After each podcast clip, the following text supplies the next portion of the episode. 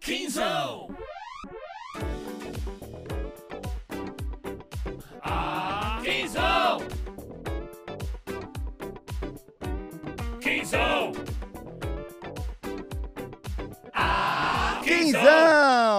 É isso aí, galera. Começando mais um quinzão que foi muito bom. Adorei, Dudu. O pessoal gostou bastante do, do nosso primeiro episódio. bons feedbacks aqui. É, pessoal foi, foi gostou. bacana. Eu, caso você esteja chegando aqui por acaso, eu sou o Wendel Bezerra, dublador, né? Faço a voz do Goku, do Bob Esponja, Jack Chan, Bear Grylls, Cake Boss, ah, vários atores como Robert Pattinson, Ashton Kutcher, Ryan Gosling, Ryan Phillip, Edward Norton e muitos Nenhum outros. brasileiro, pô. Nenhum, não dublo nenhum brasileiro. É Impressionante. muito azar, Brasil. É muito azar, muita falta de sorte.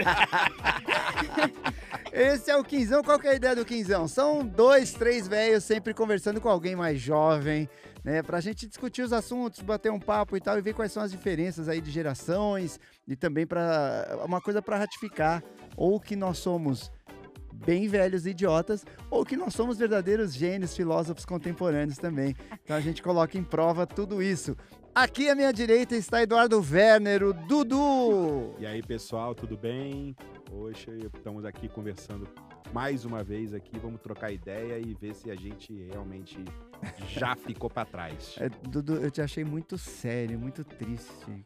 Muito triste, Muito muito triste. Você tá com algum problema? Você tá cansado, Dudu? É, eu acho que tem a ver com o fato do Flamengo não ter ganho na Libertadores no meio da Olha, semana. Como é que foi? Eu não, não, não soube. Perdeu? Ah, empatou. né? Empatou? Empatou. Mas pra gente empatar ultimamente tem sido derrota. É né? Você feio, sabe feio, disso. né? Lá no Rio? Hã? É, no Maracanã. No. Maracanã, meu Deus do Eu céu. que vivo de apostas perdi muito dinheiro. Não, e o São Paulo, São Paulo tá numa crise terrível, empatou com o Palmeiras. Inadmissível. É, lá no, no, Inadmissível. no, no Allianz Parque, é, foi feio. São Paulo tá mal, tá muito mal. Você viu que em relação a esse jogo aí, o Palmeiras tentou um truque, né? Jogar na arena do Corinthians. Porque Olha, lá o São Paulo não ganha e o Palmeiras nunca perde. Então eles queriam jogar na arena neoquímica do Corinthians pra ter essa Essa- vantagem. Essa voz que vocês ouviram aí é o nosso ah, nosso fixo rotativo, né? Ele conseguiu lançar uma nova categoria, o fixo, nosso fixo rotativo, que é o Roger, como é seu nome mesmo? É, Rogério Wagner. Já fiz muitas coisas. Eu fiz aquele trabalho lá, o. o famoso Aquele, é, aquele outro também, lembra? Não, Aquele. Tinha uma novela que era Tinha. Como é que é? Aquela negócio de deserto. É, né? num, canal lá que, É, que- faliu. Nem- Estamos aqui com o Rogério Wagner, o nosso vulgo gaúcho. Gaúcho. E por que, que ele é um fixo rotativo? Porque o gaúcho ele é fixo do quinzão. Mas ele é tão fixo que ele já faltou na estreia. O gaúcho é um palestrante que viaja pelo Brasil todo, Levando informação às pelo pessoas. mundo, né? Cara Levanta que a mão. muita informação. Se apresenta aí, gaúcho, por favor. É isso aí, galera. Eu sou o Rogério Wagner, vulgo gaúcho, ator, palestrante, tá? E eu faço a voz daquele cara, o Rogério Wagner. Então vocês, olha só o quinzão como ele é, é como tem diversidade. Eclético. Eclético. Temos aqui um paulista da Gema, que sou Joe. Verdade. Temos um carioca da Gema, que é o Dudu, flamenguista. Isso aí. E um gaúcho aqui de Porto Alegre, Gremista. gremista. E eu Douglas, sou São Douglas Paulino. Costas está de volta. Meu Deus. Agora vai. Mudou tudo. Né? Agora vai. Vocês veem que nós somos muito educados, né? Muito cavalheiros, que nós três falamos pra caramba. E a nossa convidada hoje é a Laura. Laura, por favor, se apresente aqui pra galera saber quem é você. Oi, pessoal, eu sou a Laura, eu tenho 19 anos, eu sou uma mulher cadeirante, eu sou atriz de teatro musical, eu sou cantora, são muitas coisas. Nossa, você, Quantas você é atriz de, de teatro musical. É, Que sou. legal. Que bacana. E o e você fez tipo aula de canto, essas coisas, você nasceu cantando e aí foi uma coisa que aconteceu. Agora eu comecei a fazer aula de canto, mas eu sempre, sempre cantei desde pequenininha. É, sempre fui apaixonada pela arte, pela música e pelo teatro. Eu faço na oficina dos Menestréis, no Oswaldo- do Oswaldo Montenegro. Aham. É, faço lá Onde que desde é, é, oficina. agora? É. Agora ela tá ficando lá no, no Tênis Clube Paulista. Ah, legal. E o. Gente, olha que legal. eh, você falou, né, que, que você sempre gostou. O gaúcho, ele, ele, ele não era um, um garoto muito comportado, né, na, na época, na, na infância, né? Nunca, Ga- nunca foi. E você fez muita aula de canto, né? Eu fiz, fiz muita aula de canto. Castigo, né? É, Na verdade, era o castigo. você tinha Lá que ir pro canto. canto da sala. Fica refletindo. E este é o Quinzão! Quinzão, Brasil! Quinzão! E, e, aliás, esse, Laura, esse- você sabe que esse é uma, é, existem três grandes dúvidas da humanidade, né? Que é de onde viemos, pra onde vamos e por que que se chama quinzão. As pessoas não sabem por que se chama quinzão e, e vão continuar sem saber, porque a gente não vai revelar. Acho que ia revelar comigo agora. Ia ser, Tem que descobrir, tem que descobrir da onde que nasceu esse nome quinzão. Por que que a gente fala quinzão? Eu vou dar Coloquem dicas. teorias, teorias. Gosto de teorias. Eu vou dar dicas. Dê. Começa pelo nosso senso de humor. Que é baixo. Deu, deu pra ver. o primeiro papo aqui que a gente. O Dudu me mandou e eu tinha pensado já nisso, imagino que talvez, talvez até o gaúcho. É essa coisa da morte do, do cantor de funk lá, o MC Kevin. É. Foi um Que- fato estranho, Que digamos loucura, né? Peculiar, peculiar. assim. É. Cara, eu não sei. Ah, eu, eu, particularmente, eu não conhecia, mas eu, eu não sirvo como referência pra nada, porque eu, eu meio que só conheço a, o Tony Ramos, o Cid Moreira e Só década de E 60. a máfia baiana. eu não conheço muito né, a- o pessoal mais, mais novo, mais recente, os famosos atuais. Até porque hoje em dia eu tava pensando nisso também. Como tem famoso, né? Bastante. Não, então, mas é isso que eu ia falar. É Acaba valendo pouco o que o cara faz, né? É Uhum. quanto ele tá na mídia na hora. E aí, Exato. assim, tipo, o cara tá na mídia porque morreu pulando, caindo, ou sei lá o que, no, no- do hotel. E como dá eco, dá like, como a gente falou outro dia aqui, né, vira. Eu acho que, sei lá, quantas pessoas devem conhecer o. Eu nem sei o nome dele, é Kevin, MC né? Kevin. isso. É, MC. Agora, o nome mesmo É, ninguém então, sabe. antes do fato ter acontecido. Sim. E depois isso É, eu virou o assunto do, do, Eu, do país. particularmente, não conhecia. Eu, Mas- eu, eu achei que fosse o outro, que é o Kevinho. Kevinho, né? O outro eu já tinha ouvido falar, esse não. Esse que é Então- cerveja. É, esse. O outro Kevinho. Acho que Cada esse quer voar. Quinzão! É, então eu conheci o Kevinho, esse eu não conhecia. Aí quando falaram que o cara tinha morrido, eu associei ao outro, né? Que é um garotinho magrinho. Mas a gente era, não é parâmetro. menos. A É. Laura que tem 19 que é parâmetro. Ainda mais Laura que, que, Mas que é é isso. atriz musical e tal. É, isso que vocês falaram de ter muito famoso, eu penso que ao mesmo tempo tem pouco.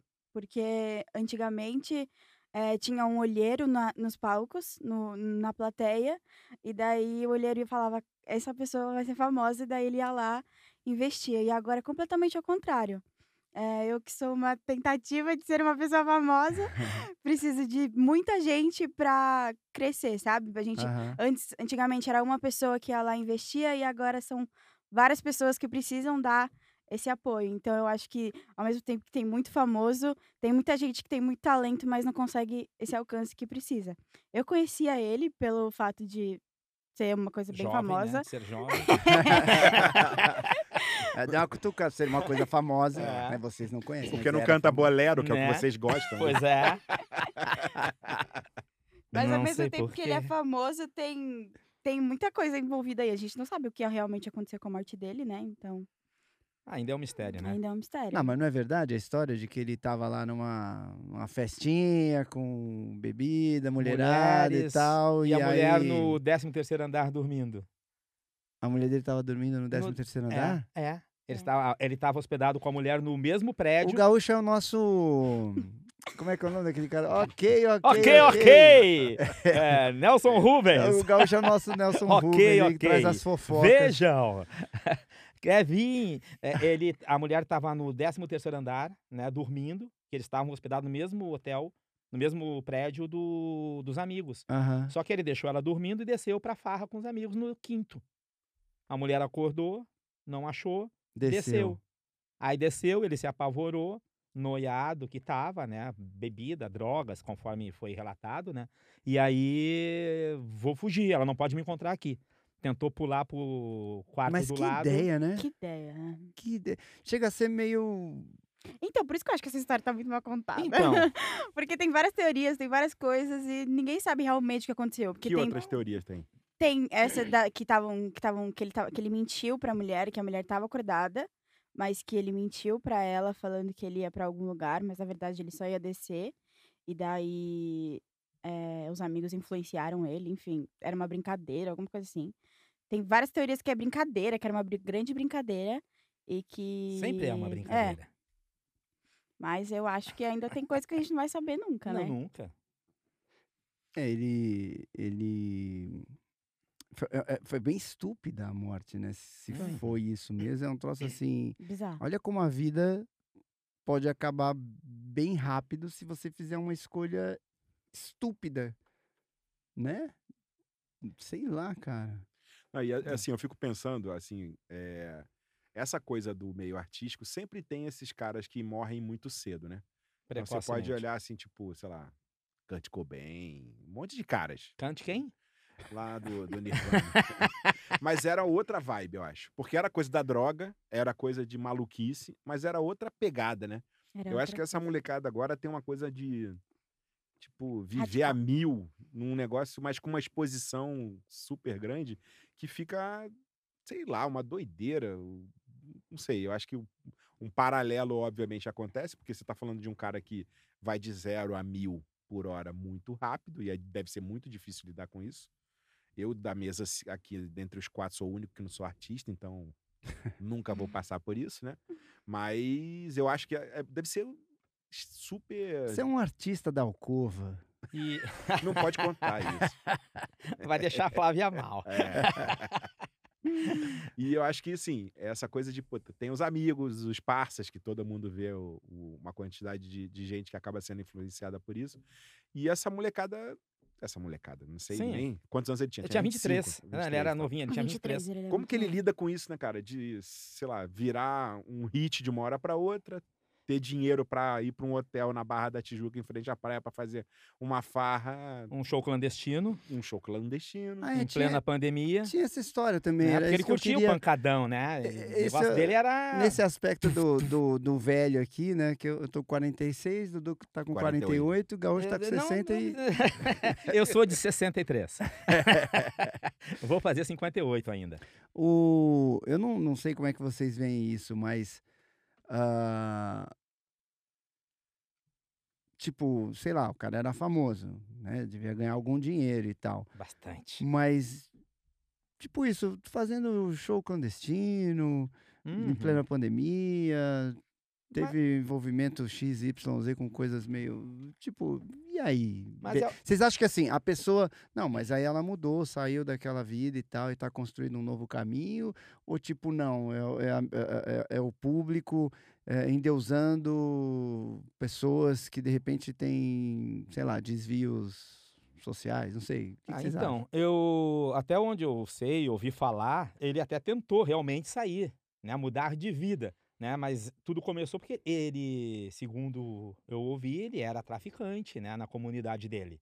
E aí, tipo, ele largou o, a- o lance O que de quando é novo, eu não vou dizer que é normal, mas às traficante, vezes é, é, é a alternativa do cara Sim, fazer amigos, sobrevivência, né? s- Sobrevivência. permanecer vivo, Sobrevivência senão... também. Quem estudou com ele, cara. É. Quem cresceu com ele, jogou bola com ele na rua. E Exato. tá. É, E aí ele era traficante, aí começou a cantar, des- desenrolou o lance da música, aí largou o tráfico e foi pra música. Só que o estilo musical dele leva exatamente a esse tipo de coisa, né? São festas clandestinas, funk, esses pancadões. eh, e aí a ostentação que eles têm que fazer sempre, em função do sucesso que eles estão levando, leva a esse tipo de exposição que a gente está falando. É festa, balada o tempo inteiro, droga, mulherada. E aí a consequência acaba vindo de uma vez ou outra. né? Agora eu tenho uma dúvida, Laura. Se você falou aí que você quer ficar famosa e tal. Vamos colo- se colocar na situação dele. Ele é um cara que, puta, chegou agora. Ah, Sim. Tem a, pan- a pandemia, mas ele vai falar assim, cara, eu Tem não sei se eu vou aproveitar. estar que na aproveitar crista da onda daqui a um mês, ou dois meses, ou seis meses. Como é que você lidaria com isso se acontecer pra você? Falar assim, puta, ó, Laura, gostei do que você tá fazendo. A gente tem um- uma peça de teatro aqui que a gente bota 500 pessoas dentro de um teatro. Não, não é, é, permitido, mas a gente tá fazendo. Pode ser tua chance. E aí, o que, que você faria? Como é que você lida com isso? Eu acho que tem uma linha muito grande entre ética e ser feliz, né? Uhum. E eu acho que nessa situação eu escolheria a minha ética, que eu não ia colocar a vida de 500 pessoas em risco só pra eu estar em cima do palco brilhando, sabe? Satisfazer teu ego, né? É, tipo, é, eu posso ter outras oportunidades, sabe? Tudo pode acontecer e pra que que eu vou arriscar uma coisa muito maior, sabe? Muita gente morreu, assim. Eu essa pandemia tá sendo um choque assim pra mim. Eu acho que com 19 anos eu achei que eu ia viver o impeachment, uma guerra mundial, sabe? Ia viver uma pandemia, uma coisa muito bizarra na minha cabeça, porque sei lá, isso parece, isso que a gente tá vivendo agora é muito coisa de filme pra mim. Então, se acostumar com essa ideia e pensar que eu sou responsável pela vida de outras pessoas é muito mais fundo, sabe? Então eu prefiro. Não, eu tenho as outras oportunidades, como eu tive minha vida inteira. Se uma oportunidade não vai dar certo, vai dar certo amanhã, sabe? Então acho que eu não, não arriscaria. Como teve vários famosos que fizeram vários shows e eu acho. E aí eu, no dia seguinte estavam lamentando a morte do Paulo Gustavo, sabe? Então, assim, a hipocrisia e num nível que não dá pra, pra dimensionar. Então eu acho que eu não, não me colocaria em risco, sabe? Nem o risco de outras pessoas, nem da minha fama, nem de nada, assim. Teve, o- teve o velório do, do, do Paulo Gustavo? Teve dos dois, né? Do, Do, do- Gustavo e do MC. Teve. Não, mas o Paulo Gustavo foi foi Covid. Covid. Sim. Mas teve um velório dele, tipo, o, Ah, o, teve. o Teve um velório porque Crematório. justificaram que ele morreu, mas, tipo, não pelo Covid. Ele já tinha eliminado o vírus e ele morreu por complicações pulmonares apenas. Tipo, Poxa, o mas- Covid, ele já é tinha... sacanagem. Não É, sacanagem, Mas mas, quantas sim, pessoas que não é, tiveram quanta, velório? pô, imagina Exato. seu Não, é pai, sua sacanagem, mãe, seu sim. irmão e É você não sacanagem, pôde. sim. Um monte de gente não pôde enterrar pai, mãe, vô, vó, irmão, tio, tia.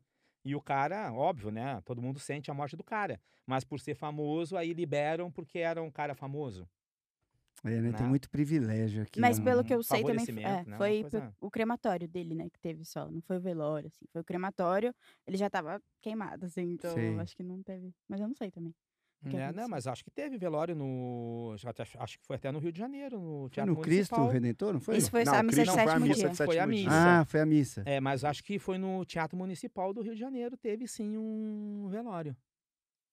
Tenho Que quase certeza que. É, então. Ô, Laura, deixa eu fazer uma pergunta que a gente fez já outras vezes, eu acho que é importante, porque é diferente. Você já viu que o gaúcho é bem instruído, né? Bem informado. Eu Onde- estou. Que tipo de, de, eh, veículos, que tipo de lugares você usa para buscar informação, para poder ter eh, detalhes sobre as coisas? Você falou, você falou assim, ah, achei que ia viver uma guerra mundial, achei que ia viver um impeachment, achei que ia viver a pandemia. Como é que você, onde que você busca esse tipo de, de informação?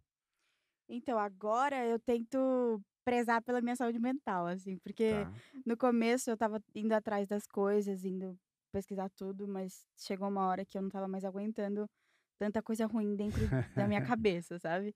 Então eu preferi parar de ver assim por um tempo pra ver se eu conseguia entender o que tava acontecendo, porque pra mim é uma coisa muito, parece que a gente tá vivendo um sonho, sabe? Eu não consigo acreditar que a gente tá vivendo isso. Então, sei lá, as coisas que eu vejo assim, sei lá, o Twitter. O Twitter é uma coisa que a gente consegue ver tudo. Então, é notícia, é famoso, é fofoca, enfim, tudo. Então, o que eu mais vejo assim é no Twitter, mas, Mas claro. não dizem que o Twitter é, é- ele é meio lugar de guerra. que É. É, bastante, assim. Porque existem. é, o Twitter é uma parte onde a gente vive os extremos, assim. A galera vai, que nem BBB. BB, no BBB, o Twitter é o extremo. Porque lá tá todo mundo, tá todos os fãs de todas as pessoas. E daí tem guerra e briga o dia inteiro por causa de BBB, entendeu? Mas é um lugar também que dá pra a gente coletar informações importantes. Não é o mais adequado, né? Mas... Em meio a todas as brigas, você É. consegue filtrar alguma coisa. A Exato. partir de hoje, você vai ser o gaúcho, você vai ter todas as informações do mundo. Anota meu zap aí, coisinha. Não, agora falando, voltando pro, pro MC Kevin, é, durante o dia, no dia que aconteceu, eu recebi o vídeo, né, do Ah, eu vi o dele na é escada e tal. é É. doida, né, É, cara? e cara, eu recebi o vídeo, eu não sabia do que se tratava. Sei. Sabe, com uma coisa assim, eu olhei o vídeo e falei, tá, mas o que que houve? Né? Aí que eu mandei né, no, no grupo lá que eu tenho, o de amigos do Rio de Janeiro. E aí eles me falaram, não, o MC Kevin caiu do hotel, do, do quarto dele, no hotel, da varanda e tal. Mas eu não sabia nem o que se tratava. Imagina o WhatsApp do Gaúcho. Amigos do grupo, amigos do Rio de Janeiro. Imagina o Maurício Amigos do Meirelles fazendo Piauí. aquele, pro- aquele Amigos. negócio dele. Ei, O quê? imagina o Maurício Meirelles pegando aquele. Como é que é o nome É o do. Facebook? É o. O Facebook. Imagina, com o WhatsApp do Gaúcho. Não, eu sou um cara comportado, pô. Eu tenho um grupo com meus amigos de pôquer, né? Ah. né? E aí rolam uns temas complicados, né? Muita complicado discussão. que chama. É, agora é complicado. Vamos, vamos- usar o termo complicado para não comprometer o Dudu. Aí, deixa eu pegar um gancho aqui, desculpa, antes de te interromper. Você falou dessa coisa de não estar mais tão ligada nas, nas notícias que estão enchendo a cabeça da gente. Aí você chega e pega um negócio como esse, a morte desse garoto, que obviamente é trágico, que obviamente não sei o quê, e o país tá, o pau quebrando, morrendo gente pra caramba, é, tem lá um- uma chance de CPI que eu nem sei, eu não, não vi nada da CPI, não sei o que tá acontecendo lá da Covid. Tem um monte de coisa acontecendo, é, Lula conversando com Fernando Henrique, mas nego só fala do- da morte do, do MC, que pulou, porque assim, a fofoca é muito mais legal do que você já ficar ouvindo. Ah, já morreu gente de novo, já tá a mesma coisa, aí não sei o quê. O que, que você acha disso? Eu acho que a galera engoliu de um jeito muito seco, sabe? As coisas que a gente tá vivendo. Eu não consigo engolir as coisas que a gente tá vivendo nessa naturalidade, sabe? Tipo, é muita gente, é muita coisa envolvida. E a galera só tá indo assim. Não, vamos viver nossa vida tranquilamente, como se nada tivesse acontecido. Ah, mas, mas você levantou uma coisa bacana. Desculpa te interromper, mas eu fiquei pensando nisso enquanto você falava. Você não acha que, que, que sei lá, a galera mais jovem eh, recebe tanta informação? É, é- é um volume tão monstruoso de informação no Twitter, no WhatsApp, no Instagram, no, enfim, no site, em tudo, ah, no YouTube, que que a indignação vira uma coisa que some. Tipo, você, não- você não acha que. Porque assim, o gaúcho tá velho, coitado. O gaúcho já é um senhor de idade. Bastante né? idade. A gente teve aqui. A gente tem que seguir as normas aqui do Estatuto do Idoso para o gaúcho poder participar. Ele só tá aqui porque tá vacinado. Tô O vacinado, gaúcho está vacinado. tem comorbidade. E eh, então, tipo, cada um começa a cuidar ali um pouco mais da sua vida, dos seus filhos, ou já tá cansado. Em tese, a galera mais jovem é quem tem pique, força e tal. Ah, você não, não sente isso que você falou, né? Que, que você não aguentava mais, né? Notícia ruim, que parece que você não acredita no que está vivendo. Ah, você não acha que, que o pessoal aceita com muita facilidade todo o circo que nós vivemos em, em vários aspectos, em vários. Eu acho que aceita, mas ao mesmo tempo a gente tem um índice de depressão e da- eh, as doenças psicológicas de um jeito muito maior que a gente tinha antes, sabe? Então eu acho que a, a galera, e eu me incluo nisso, absorve as coisas, absorve de, de forma eh, forte e leva pra dentro da gente, sabe? Não consegue botar pra fora. Então, existe é uma galera que não tá nem aí pra nada, mas também existe uma galera que tá sabendo o que tá acontecendo, mas ao mesmo tempo já tá tão extasiado, sabe? Já tá tão num- numa posição tão Letárgica. em êxtase, porque não dá mais pra gente ficar lutando todos os dias por uma coisa que não vai dar em nada, sabe? Então, eu, pelo menos, eu cheguei uma hora que eu falei, cara, tô ligado que tá acontecendo, mas eu não tenho mais força pra fazer alguma coisa. Eu não tenho mais energia pra levantar, eu não tenho mais energia pra fazer nada.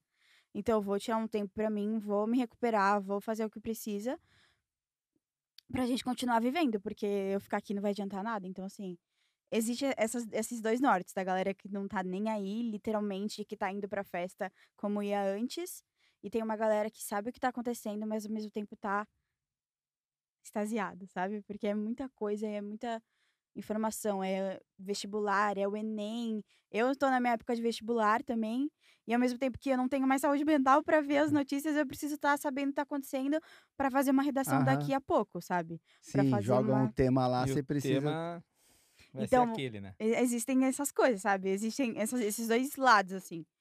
Porque a gente não sabe o que vai acontecer na nossa vida, a gente é faculdade é, é, privada fechando, é, a gente não sabe o que vai acontecer daqui a pouco com o Enem, não sabe se vai ter Enem. E Enem salva a vida de muita gente, sabe? Enem é uma coisa que dá oportunidade para muita gente. É, e isso que tá acontecendo com as faculdades fecharem é uma coisa que assustadora. E ninguém tá fazendo nada. Tá todo mundo, beleza. E fecha mais uma, e fecha no Rio de Janeiro, e fecha em Minas Gerais, e fecha. E ninguém tá fazendo nada. E só a gente que se lasca. Caramba. E o. Mas eu acho que essa coisa de. O mundo virtual já, vi- já vem crescendo há bastante tempo, né? E aí, com a pandemia que faz. eh, que, que, que gera esse afastamento social, eh, as coisas ficam tão no mundo virtual que esse, esses movimentos que normalmente vêm do- dos jovens e tal, eles acabam não acontecendo. Eles são incentivados a não acontecer não é bem essa palavra, incenti- eles são impossibilitados de acontecer, né? Eles são barrados porque já está tudo meio virtual e aí agora não pode ter nada presencial. ah, a força que, que, sei lá, que os jovens poderiam ter de, de que os jovens sempre têm, né? De anarquia, de Ir rebeldia, de, de, É. de uma coisa disruptiva, ah, tende a assumir cada vez mais, né? Isso foi uma coisa que eu falei esses dias no meu Instagram. Porque antes. Então eu Eu- mandei bem aqui agora. Antes eu- Surpreendentemente. É, antes a gente podia. É isso, a gente podia ir pra rua. A gente podia ir pra manifestação.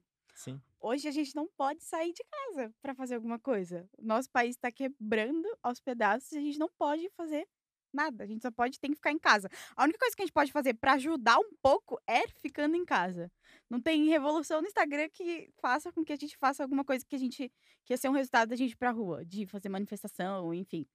Porque não, não dá resultado. Não, o resultado nunca é, É. o mesmo, né? Não, não, dá um resultado, né? Enfim, tem essa baixa assinada, essas coisas, mas assim, é uma coisa grande que a gente conseguia fazer, assim. Pelo Aham. menos eu conseguia ir pra rua, eu Sim, é, conseguia não gera ir... impacto nenhum. Exato. E né? como você falou, é, é tanta internet, tanta internet, tanta internet, que acaba afetando o lado emocional das pessoas, como você citou aí. Exato. né? As pessoas acabam ficando com o lado emocional Abalado. abaladíssimos. E Tá todo mundo, né? todo Até, até mundo. quem tá bem pra caramba. tá, não, Não tem como tá- não, Não tem como. cara. Não Isso tem é- como é. evitar esse abalo. Mas, né, existe que uma necessidade das pessoas se expressarem, elas vão aonde? Na internet, porque é o Uhum. único meio de comunicação que eles têm acesso. E vira guerra. E né? vira guerra. E se Briga for de no foice no Twitter, escuro. então, né? Aí abaixaria. Eu nem sei como é que funciona, eu não tenho, né? Mas o- hoje você acha mal. que o teu maior, a tua maior fonte de, de, de informação e tal, de formação de opinião e tal, pra você é no, no Twitter. É, Twitter e internet, assim, Twitter é porque eu vejo sempre, mas internet de modo geral. assim. Televisão não vê.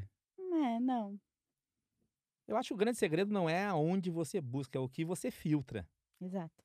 né? Porque coisa ruim você vai ouvir em tudo quanto é canto, eu acho. É, próprio fake Quinzão news, aqui, o pessoal tá Quinzão. ouvindo. Mas aqui a gente não tá informando, a gente tá só discutindo. Entendeu? Então é o filtro que a gente tem de como recebe essas informações é que eu acho que vai fazer a diferença. Né? E tem muita gente que se deixa influenciar, né? Com tudo que lê, tudo que ouve. É que eu acho que não tem como não se influenciar. Eu acho que sempre a gente foi super influenciado, só que hoje em dia tem duas coisas eu acho que são mais fortes. É você vive numa bolha muito mais controlada do que do que a gente vivia no passado. Essa a gente brincou aqui.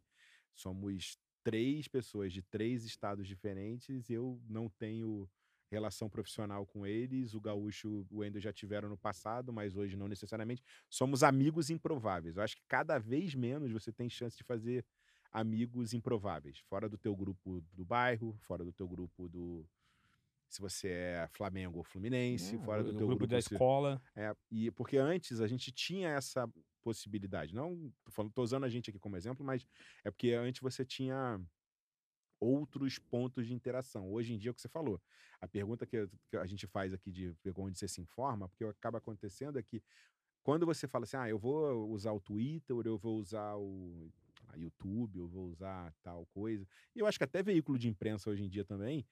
É, cara, a gente procura o cara que vai falar o que eu tô afim de ouvir também, né? Sim, não exatamente. quero, Exatamente, não quero o cara exatamente. que fale mal do Flamengo. Eu tô É. usando o Flamengo como exemplo, que é mais fácil pra não, não polemizar, mas você concorda? Eu, eu não quero ouvir. o- É, porque uma coisa interessante da quando a gente tinha uma, uma turma de pôquer, né? Uma coisa interessante é que era isso. Tinha carioca, tinha paulista, tinha gaúcho, tinha mineiro, e tinha de direita, de esquerda, ah, de centro. A gente interagia muito bem, brincava e sacaneava muito um outro. Às vezes tinha conversas sérias Mais durante o jogo, mas assim, mas era, s- é- é- é- era isso, gerava reflexão, Aham. né? Às vezes alguém ficava puto e depois ia embora, ou brigava ali no, no coisa, mas aí depois tava tudo bem, porque Ah, a gente sabia filtrar. oito anos. É, é um absurdo, né? É, e parou por causa da namoro, pandemia também, É. né? A gente já tava até meio mais tranquilo, né? Eu tava Mas- cansado de ganhar de vocês. né? Ganhar o quê? Ele jogava em outro lugar, é isso? Só pode ser. Com a gente aqui não era. E aí eu acho que eu falei isso é uma coisa. E eu acho que outra coisa é que assim, o volume de informação que a gente tem é muito grande hoje em dia. Assim, o Gaúcho deu um exemplo de uma coisa. O, o vídeo do WhatsApp chegou antes dele saber sobre o que, que era o vídeo. É- já é. chegou. Exatamente. Já chegou. Não, mas é. Então, Antes do cara cair, já tinha o vídeo. Dele caído. Quinzão. E eu acho que isso faz as pessoas cansarem, porque o cérebro das pessoas está pensando o, O tempo, tempo inteiro. inteiro. Tá e assim, fritando, né? putz, você tá sempre. Assim, a, a gente que é homem, vamos te contar uma coisa, um segredo do, do nosso Mas não espalha. a gente tem a caixinha do nada. Então, puta, às vezes você fala assim, você tá sentado do lado do- de alguém, olhando, sei lá, pra televisão, e se te perguntarem o que, que tá passando na televisão, você não tem a menor ideia, porque você tá nada. E aí, isso é uma coisa que hoje em dia eu me vejo fazendo muito menos do que eu fazia no passado. Porque você tem o celular na mão o tempo inteiro, então você fica o tempo inteiro mexendo nas coisas e tal, e Buscando alguma buscando coisa. e olhando, e pô, não dá tempo de olhar tudo, então na hora que você senta, você fala, puta, vou dar uma olhada aqui pra ver se tem alguma coisa Eu interessante. recebi um, um- esses memezinhos né, de, de- de WhatsApp que era é, fui ao banheiro é, e não levei o celular. Tem 112 azulejos no banheiro. E isso acontece, eu acho que, inclusive, em ambiente externo, né? Você olha, por exemplo, é, que eu tenho saído cada vez menos porque eu estou em, em home office e tal, mas você, por exemplo, cruza na rua com um ônibus lotado, 80% das pessoas estão olhando pro celular. Uhum. É, né, cara? Isso é, isso é, É, muito quando eu louco. cheguei em São Paulo, é, era normal, eu andei muito de metrô, né? Óbvio, né? E era normal ver as pessoas lendo no metrô. As pessoas com livrinho na mão. Eu fiz muito isso, né? Estudando Você tá com, teatro. com o livrinho aí? Quinzão. Quinzão. tá livrinho, mas tô a fim de usar. Mas é mesmo. Deixa ele que tá na bolsa. e aí as pessoas liam muito no, no metrô, no trem, né? Aí depois, passou um tempo, começaram a aparecer aqueles joguinhos que tu ia botando, encaixando as pecinhas. Ah, o Tetris. Eh, Sei lá o nome daquilo, nunca É. joguei aquilo. Mas as pessoas no metrô passavam, eu an, an, pra lá e pra cá, e as pessoas só naquele joguinho, encaixando pecinhas uma na outra. Nossa, isso é velho. E- então, não entendi, não entendi, não entendi. E, A gente entendeu. e hoje em dia não, hoje em dia todo mundo no metrô, no ônibus, tá com seu celular na mão, como o Dudu falou. O tempo inteiro. É direto, ninguém larga o celular pra nada. Tem até aquela paródia da musiquinha lá que a gente fez. Não lembro. Nem, nem- eu também não lembro, mas é aquela música do Avião Sem Asa, Fogueira Sem Brasa, sou. Ah, lembro. Lembra que a gente fez uma com o celular? Não Aí lembro, mas não lembro. É, então, eu também não lembro. Só sei que tinha uma que falava, não, se eu for pro banheiro pra fazer cocô, o celular vai sempre comigo, por quê? Né? E é o que vive hoje, ninguém larga. Até na hora de ir pro banheiro, o celular vai junto. Eu mesma faço isso sempre. Celular na mão, fico lá refletindo. Mas o- é, é, você falou, a pessoa estava lendo o livro, aí ninguém achava ruim. Aí hoje com o celular a gente acha ruim, mas tem gente que está lendo, né? Tem gente que está se exato. informando. Não, tem você não sabe o que o cara tá fazendo. É. Sim. a gente tá julgando que o cara tá olhando na rede Exato. social, mas É. ele pode estar fazendo qualquer coisa. É, né? É. Tá Inclusive lendo, né? Inclu- é, Tem o lendo, Kindle buscando aqui e informação, tudo, tudo. Mas... E, e vocês, você acha que, que a mídia é, é realmente. Vocês da imprensa, Vocês acham que, que. Você acha que leva assim para um lado. Que as, levam as coisas para um, pra um lado.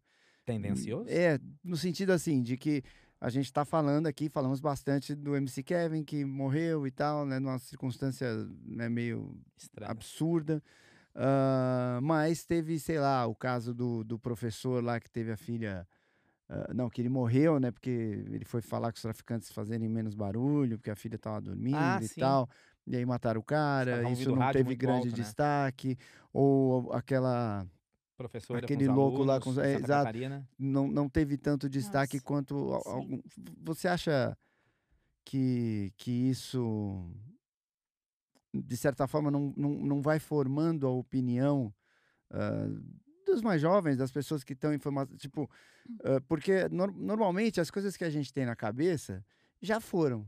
Tipo, a- a gente já tem um- uma, uma ideia formada, então é difícil né, as pessoas mais velhas mudarem muito seus conceitos e tal. A ideia do 15 anos é um pouco essa, assim, a gente ouvir vocês e, e- e repensar, né? Dudu já tem filho eh, adolescente, Gaúcho... Eu já tenho filho o velho. Gaúcho já tem filho, Gaúcho tem filho velho, filho adolescente e filho pequeno. É gente que faz. 35, 21 e 9. Meu Deus do céu. Filho dele é mais velho que eu, cara. É quase isso. Aí, ah, mas essa galera tá formando opinião, né? Formando o caráter, formando os seus conceitos, seus valores e tal. E eu me preocupo um pouco quando eu vejo isso, eh, que essas informações pesam e valem e aparecem muito mais do que outras, que são essa, essas coisas que vão criando os nossos conceitos. Eu, eu temo, pode ser uma, uma baita babaquice, né? Coisa de velho mesmo, mas se, se no futuro tudo vai ser muito banalizado, porque se dá muito mais destaque às coisas banais do que a coisas com as quais a gente tem que brigar, tem que ir pra rua, tem que Uhum. não sei o que e tal. O que, que você acha, Laura? Então, é isso que a gente tava falando antes, né? Eu acho que a galera filtra exatamente o que tá dando mais like, né? Uhum. Então, uma coisa que uma morte, tudo bem, não, não, não caindo likes em cima da morte, porque é uma morte em si, independente do que tenha acontecido. Mas isso que aconteceu em Santa Catarina, eu não vi praticamente quase nada Uhum. disso. Não. E é um absurdo, tipo, um absurdo o que aconteceu. É tipo uma chacina, sabe? E ninguém fala nada. Tipo, é óbvio que tem uma galera que fala, mas assim, não é tanto igual tava em todas as páginas de fofoca, em todos os, ah, os jornais, em tudo. Não tava. Tava o que, tipo, ah, aconteceu. Tchau, acabou. E Era um bloco do Fantástico. E acabou, sabe? Então, é isso que, que a gente tava falando antes. Acho que a galera existe, é, literalmente filtra o que querem que gere mais é, engajamento, né? Que gerem mais like. E a partir disso, geram coisas que são fúteis, né? São coisas É, que meu, não meu medo é esse, é que acabe o sentido de indignação das coisas, saca? É, então. Me assusta um pouco, assim, sem nenhum julgamento, tá? Mas a gente perceber que realmente eu enxergo que o pessoal meio que tá se acomodando, bicho. Tá deixando as coisas. É. Ah, deixa. porque- É, é, é isso que eu. É, e, sabe? meio que Virou normal. Porque você fica. Eu fico pensando qual foi o último grande movimento que aconteceu. Acho que foi aquele dos 20 centavos, né? Em Isso. 2013. Exato. É, e, puta, foi um negócio super bacana. Pô, eu achei o porque, máximo. Assim, foi uma coisa do, do tipo. Da, é, não tinha uma cara, né? Porque não era uma coisa que um partido se apropriou e se, se aproveitou daquilo. Foi uma coisa que nasceu de uma, uma, uma demanda real, que era coisa dos 20 centavos. Obviamente virou um monte de outras coisas. E aí o pessoal estava indignado com a Copa do Mundo que ia acontecer, e não tinha hospital, e o nego só falando groselha e não sei o quê. E eu acho que a gente está vivendo um momento de, de bastante motivação para esse tipo de discussão acontecer. E eu acho que as pessoas, e eu me coloco nelas, cansaram. A gente tá. Eu não sei hoje quantas pessoas morreram de Covid. E aí, se você falar assim, puta, morreram duas mil, vou chutar. Ah, puta, ainda bem, então. Como assim ainda bem? Ah, porque já foi Exato. quatro? Aí você fala, não, mas morreram duas mil pessoas. Exato. Então, Exatamente. E aí você fica banalizando um negócio que é absurdo, porque eu, a gente tá usando aqui a referência do, do, do garoto que morreu, mas é assim, assuntos sérios pra caramba estão sendo jogados pra trás e, tipo, a gente não tá nem sabendo o que A tá própria acontecendo. CPI, você falou da, da CPI, né, do, do, do, do- Covid, é um troço meio maluco, né? Porque o presidente da CPI é, é denunciado Renan na Lava. Jato, que ganhou, o cara falou lá, não, eu, pra ele foi 9 milhões e 400 mil. Aí, tipo, esse cara preside... Que moral ele tem pra presidir uma CPI? Porra, e, e- e o próprio povo, porque o povo que elege o cara também, Exatamente, né? Ele não chegou lá também só na Sozinho. malandragem, né? O Neguinho votou nele e tal. E aí entra a desinformação, ou entra o. Ah, já- conheço ele mesmo. Sei lá, cara. Eu fico meio preocupado, cara. É, Isso é assustador. É, o- é o que eu falo, é assustador a E galera o que, tá que você acha que vai acontecer no futuro? Eu tenho O que, que medo. vocês vão fazer? O que, que vocês vão fazer? Eu não vou fazer mais Exatamente. nada, só vou ver. Exatamente. O que, vai, o que vai ser do nosso futuro, sabe? Porque agora, eu, eu sempre penso nisso. Eu não tenho mais garantia que eu vou entrar na faculdade privada. É, parti- oxe, pública. Eu não tenho mais essa garantia, porque a cada dia que passa é uma faculdade que fecha. É, é milhões de dinheiro tirado da educação pra dar pra leite condensado, sabe? Então, assim. Não tem como você saber o que vai acontecer no futuro se a gente não tem garantia do hoje. Se a gente não tem garantia que eu vou conseguir entrar na faculdade amanhã, entendeu? Então, ao mesmo tempo que me assusta, eu não sei o que fazer. Porque é uma coisa tão é, surreal. É isso que eu falei. Eu fico assustada da galera ainda tá conseguindo sair, fazer festa, fazer show com tudo que tá acontecendo. Tipo, vocês esqueceram o que acabou de acontecer? Vocês esqueceram tudo que a gente passou? Tipo, vocês não estão lembrando, vocês não estão vendo jornal. Vocês não sabem o que tá Se acontecendo, tivesse sabe? uma manifestação jovem, ah, galera da tua idade e tal, pra, sei lá, pra cobrar alguma coisa aí, qualquer coisa que seja, do- de futuro ou de, enfim, é, uma manifestação meio pesada, mas só com a galera aí de 16 a 25 anos. Tivesse uma movimentação e tal, mas aí tem que ir pra rua.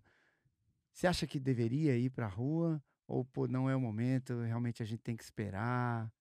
Então, eu, Laura, tenho muito medo tipo, do, da, do corona, assim, porque. é, E do s- coroa. É, também. eu tenho muito medo, assim, de pegar, porque, enfim, grupo de risco, meus pais, meu avô, enfim. Você mora com eles. Meu, eu não moro com meu avô, mas moro com meus pais. É, eu, eu tenho medo de pegar, eu tenho medo da doença, porque aconteceu já várias coisas. Eu tenho medo. Então, quem quiser ir, eu apoio super, porque eu também iria se fosse numa vida normal. Mas agora, no momento que a gente tá, eu tenho medo. Assim, vai ter uma manifestação daqui a alguns dias. É, eu queria muito ir, mas não dá. Eu tenho medo, assim, eu não, não consigo. E teoria da conspiração? O que, que vocês acham? Do tipo assim, esse medo faz com que as pessoas não façam nada.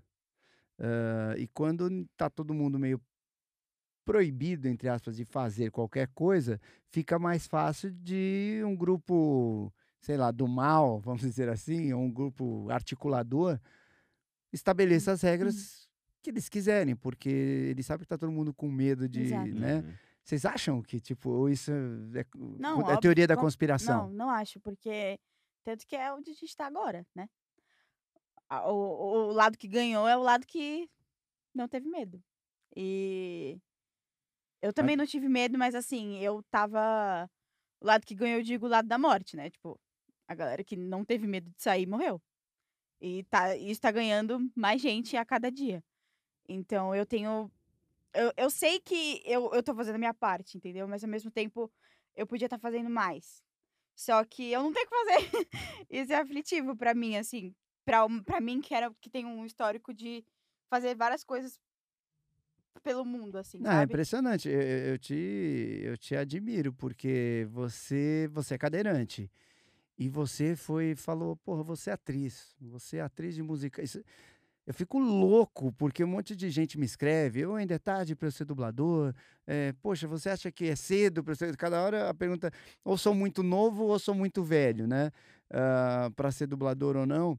E então pessoas de repente com a tua idade que estão nessa dúvida e, e- você em tese teria mais dificuldades não só de, de locomoção, né, para ir para os lugares e tal, não sei o quê, mas é de é, oportunidade de um personagem, Com certeza. por exemplo, né? O teu leque de, de, de personagens acaba sendo menor do que, sei lá, o meu.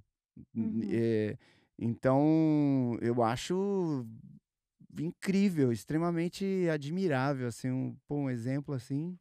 E isso é uma luta constante, né? É, esse ano foi a primeira vez que um filme com pessoas com deficiência foi indicado ao Oscar.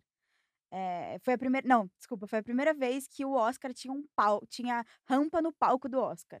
Ah, A primeira vez na vida que tinha um. Que eles tiveram essa preocupação, Que eles né, tiveram- de cara. Doido, né? É uma né? coisa Nossa. tão. Pra mim, pelo menos, né? Aham. Sim. É uma coisa tão comum, Básica. mas ao mesmo tempo, eu pensei muito nisso. É uma coisa tão básica, mas ao mesmo tempo me deixou tão feliz. Que eu falei, caraca, colocaram uma rampa. É como se Estou não lá. tivesse escada. É como se não tivesse escada nunca e, tipo, as pessoas vão ter que pular pra subir no pra palco. Então, não, vamos por uma escada, mas ninguém pensou. E daí eu fiquei tão feliz. E eu fiquei, cara, por que, que eu tô tão feliz, sabe? Uma coisa tão simples. É uma É uma coisa tão comum que precisa pra. Pelo menos pra eu viver em sociedade. Eu preciso de uma rampa pra viver em sociedade. Uhum. Sabe? Eu preciso disso pra andar, pra ser uma pessoa normal. E eu fiquei feliz porque é uma coisa tão pequena, que é um Oscar, que é uma coisa gigante, né? O mundo que é- inteiro vê. O mundo inteiro vendo, todo mundo vendo, todo mundo querendo. E eu fiquei, caraca, a galera conseguiu finalmente pensar em colocar uma, rampa. rampa. Sabe? É uma E é coisa super tão. difícil fazer uma rampa, né? É. né? Ah, A produção deles deve ser uma coisa de Aí outro lá É. no Oscar eles quase não fazem nada. Ninguém lá Nós conhece muita precisamos fazer uma, uma rampa. O que vamos fazer? Ah, E é uma Caramba. coisa que não é de hoje, né? Sempre houve, né? houveram né? os Rampa, rampa cadeirantes. existe né? há muitos os anos. cadeirantes, né? Sempre houveram, né? E, tipo, ninguém nunca pensou, né? Em facilitar a vida dos cadeirantes. Isso é muito né? triste, né? E, e, o 2021, os caras vão fazer pela primeira vez uma rampa no Oscar. né? Pela Uma coisa que primeira atenção. vez. Isso é é uma coisa muito. Chama atenção. Sabe? Muito. É. E, puta, Porque e- se eu não. é, Emblemático, né? Exato, Hum. porque eu sempre falo que quem não vive não sabe. Quem não me conhece não sabe o que eu passei durante 19 anos, porque eu sou É cadeirante muito desde que eu tempo, nasci. hein? 19 Aliás, anos. Vamos, deixa- vamos, tá vamos velha, nos hein? apresentar direito. Que no fim a gente falou, falou, falou. Laura, você é de São Paulo. Sou de São Paulo. E você torce pra algum time? São Paulo também. Ah, meu Deus do céu, eu sabia. Essa Ah, menina é Lá genial. fora ela falou pra mim que torcia pro Flamengo. Ela tá querendo te agradar agora. É. Eu E estou com Bob Esponja, você me respeita. Com o Goku. esse é o quinzão, rapaziada. Essa risada foi do gaúcho, tá, gente? Mentira, o Wendel tá rouco. E louco. Louco completamente. E o qual o seu signo? Capricórnio. Capricórnio. É. Só um pouquinho. Em que mês que ela nasceu, Wendel? Ah, Capricórnio, com certeza. Eu, eu conheço bastante aqui de, de. Como é que é o nome disso? Signature. De signature, de, de, Zodíaco. do zodíaco. né? Eu não fiz Cavaleiros do Zodíaco, À toa. é, eu fiz personagens pequenos, mas é, é, eu sempre soube, Ah, que soube Capricórnio. que é de- Capricórnio nasce ali mais ou menos Ah, é, hum. Entre entre 1 de janeiro e 31 de dezembro. Olha, ah, os capricornianos, é, eles, Bola sei nas lá, costas. por serem, não existe nada que uma capricorniana não possa fazer, né, Laura? Se Exatamente. planejado com antecedência. Essa é uma das máximas das pessoas regidas por Capricórnio. O céu é o Caraca. limite, mas as coisas não podem ser decididas de última hora, nem feitas de qualquer jeito. Não há nada que tire mais uma capricorniana do sério do que ela ter se esforçado para realizar uma tarefa, enquanto alguém que nem se empenhou tanto vai lá e se dá melhor. É ou não é, Laura? Por se tratar, eu não sei de, de, de- de quando que faz aniversário. Eu não consegui achar. É, na internet. 21 de dezembro a 20 de janeiro. É isso? Isso. E você é de que dia? Eu sou dia 7 de janeiro. Olha, Ah. comecinho do ano. Comecinho do ano. E então você fez 19 agorinha. Foi. E já aí, já faz 20. impressionante nem como esse mundo é. E o e aí, o que, que, que a gente tava falando? Estava me se apresentando. apresentando. Isso. Falando sobre ela. Mas por que que eu, eu tinha um objetivo ao falar sobre isso? Porque a gente tá falando da, do Oscar, da rampa. Ah, Não, ela citou você falou que é cadeirante desde que nasceu. que isso, é exatamente E isso. aí te despertou. É, E, de- e como é que como é que é isso assim de você nascer cadeirante? O que que Foi uma má formação? Que- Como é que é? Então, eu tive um tumor na medula quando eu tava na barriga da minha mãe. Nossa, ainda. É. Que loucura, gente. Na verdade, é uma, é uma coisa bem rara, assim. Era pra. Ainda não é comprovado, mas era pra eu ter uma irmã gêmea. E essa irmã gêmea virou um tumor. E quando eles tiraram, retiraram o tumor, tinha células de olho, de unha, enfim. Então, teoricamente, era pra ser uma pessoa. Mas não sabe se era mesmo, enfim. Aham. E daí retirou esse tumor da medula e afetou os meus movimentos das pernas, então eu não sinto nada da cintura para baixo. E desde sempre eu uso cadeira de rodas. Eh, Eu usei minha primeira cadeira de rodas com um ano.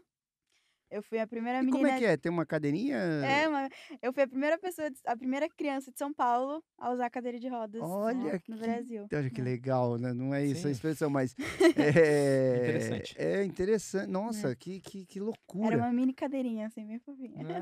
E, e tiveram que fazer, eh, tipo, não, não existe. É, então, tinham, tinham acabado de fazer e daí eu fui a primeira a usar, assim.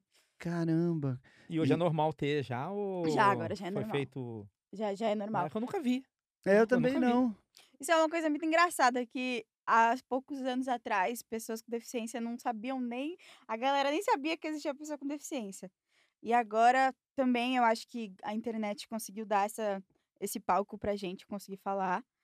É, então, a galera agora sabe o que é o termo capacitismo, que é o preconceito contra a pessoa com deficiência. E isso só cresceu. É, isso que você falou sobre, sobre ser atriz e tal. Tem, tem também o creep face, né? Que é quando uma pessoa que anda é sentada numa cadeira de rodas, quando uma pessoa que não é, não tem deficiência, faz um papel que é uma pessoa que é uma Ah, pessoa com entendi. deficiência. Uhum. E isso é muito triste, porque existem várias pessoas, existem eu, que sou atriz, Uhum. que pode fazer esse papel Poderia representar, né, o mesmo e pegam uma pessoa e colocam em cima de uma cadeira de Ó, rodas. Eu vou trazer uma informação que eu não sei se você sabe. Você deve saber, talvez. Lembra do Meu Pé Esquerdo? Uhum. Um filme que, inclusive, Ah, o Daniel. Day-Lewis. Daniel Day-Lewis. E ele tomou uma injeção para poder fazer o estudo do Ah. papel dele. e é o que ela a tá sensibilidade falando, das assim. pernas. É doido, né? Porque ele e é- pode contratar uma pessoa com deficiência que tem Então, a exata Você mesma sabe a coisa. história do filme? Conhece? Sei. Então. E eu tô lembrando que, puta, ele é um cara famosíssimo Né. e ele fez um tratamento para poder perder os movimentos para poder fazer o. o- Olha que absurdo. tipo, Exatamente, eu tô. Puta. olha o E olha- tamanho disso, sendo E- que é muito e mais aí, fácil. Eu me sinto muito nesse, nesse lugar assim de, cara, como que isso passa batido pra gente? É. Uma coisa que, puta, pro, pro, pra pessoa que vive isso, é muito. Eu vejo, mas eu vejo os dois lados da moeda. É, da mesma maneira que você fala que seria muito mais fácil, e eu concordo que seria mais fácil pegar uma pessoa cadeirante para fazer o personagem, é, também pode entrar no fato de não terem tantos atores cadeirantes e também com o- a características do personagem que eles querem. Tem tudo, tem um monte de coisa que envolve na escolha de um personagem, de uma personagem, né? Exato, isso que ele falou de eh, as chances, né? Por exemplo, eu tenho muito medo de ser atriz. Muito medo.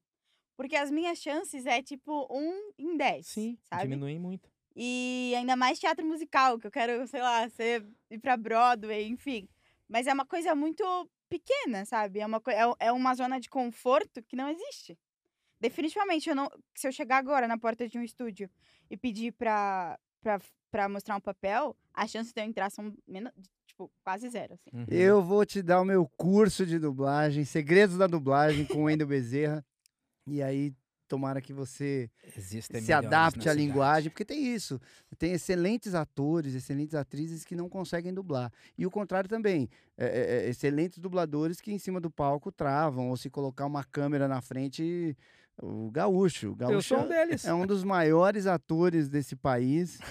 nem tanto, nem tanto. E, mas na dublagem, ele- Eu se não você não dublar. performa do jeito que você Não performa dublar, no cara. palco e Não tal. consigo. Para eu conseguir dublar, eu acho que eu precisaria ficar um Nascer ano. de novo. Eu não, precisaria ficar um ano. Você podia dublar um mudo. Treinando, treinando, treinando, me- pra conseguir fazer, porque eu não consigo. Você Então- dublava muito Chaplin, né? Naqueles filmes de cinema mudo e tal.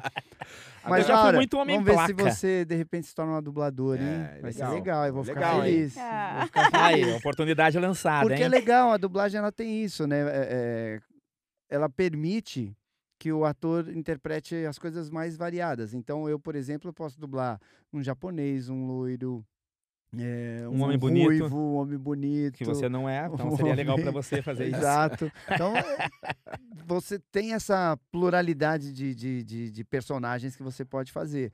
É, e Então, no seu caso, por exemplo, não faz diferença você ser cadeirante ou não, porque é só a voz e a interpretação. Uhum. Então, na verdade, não faz diferença. Isso era uma coisa que, que me encantava na dublagem.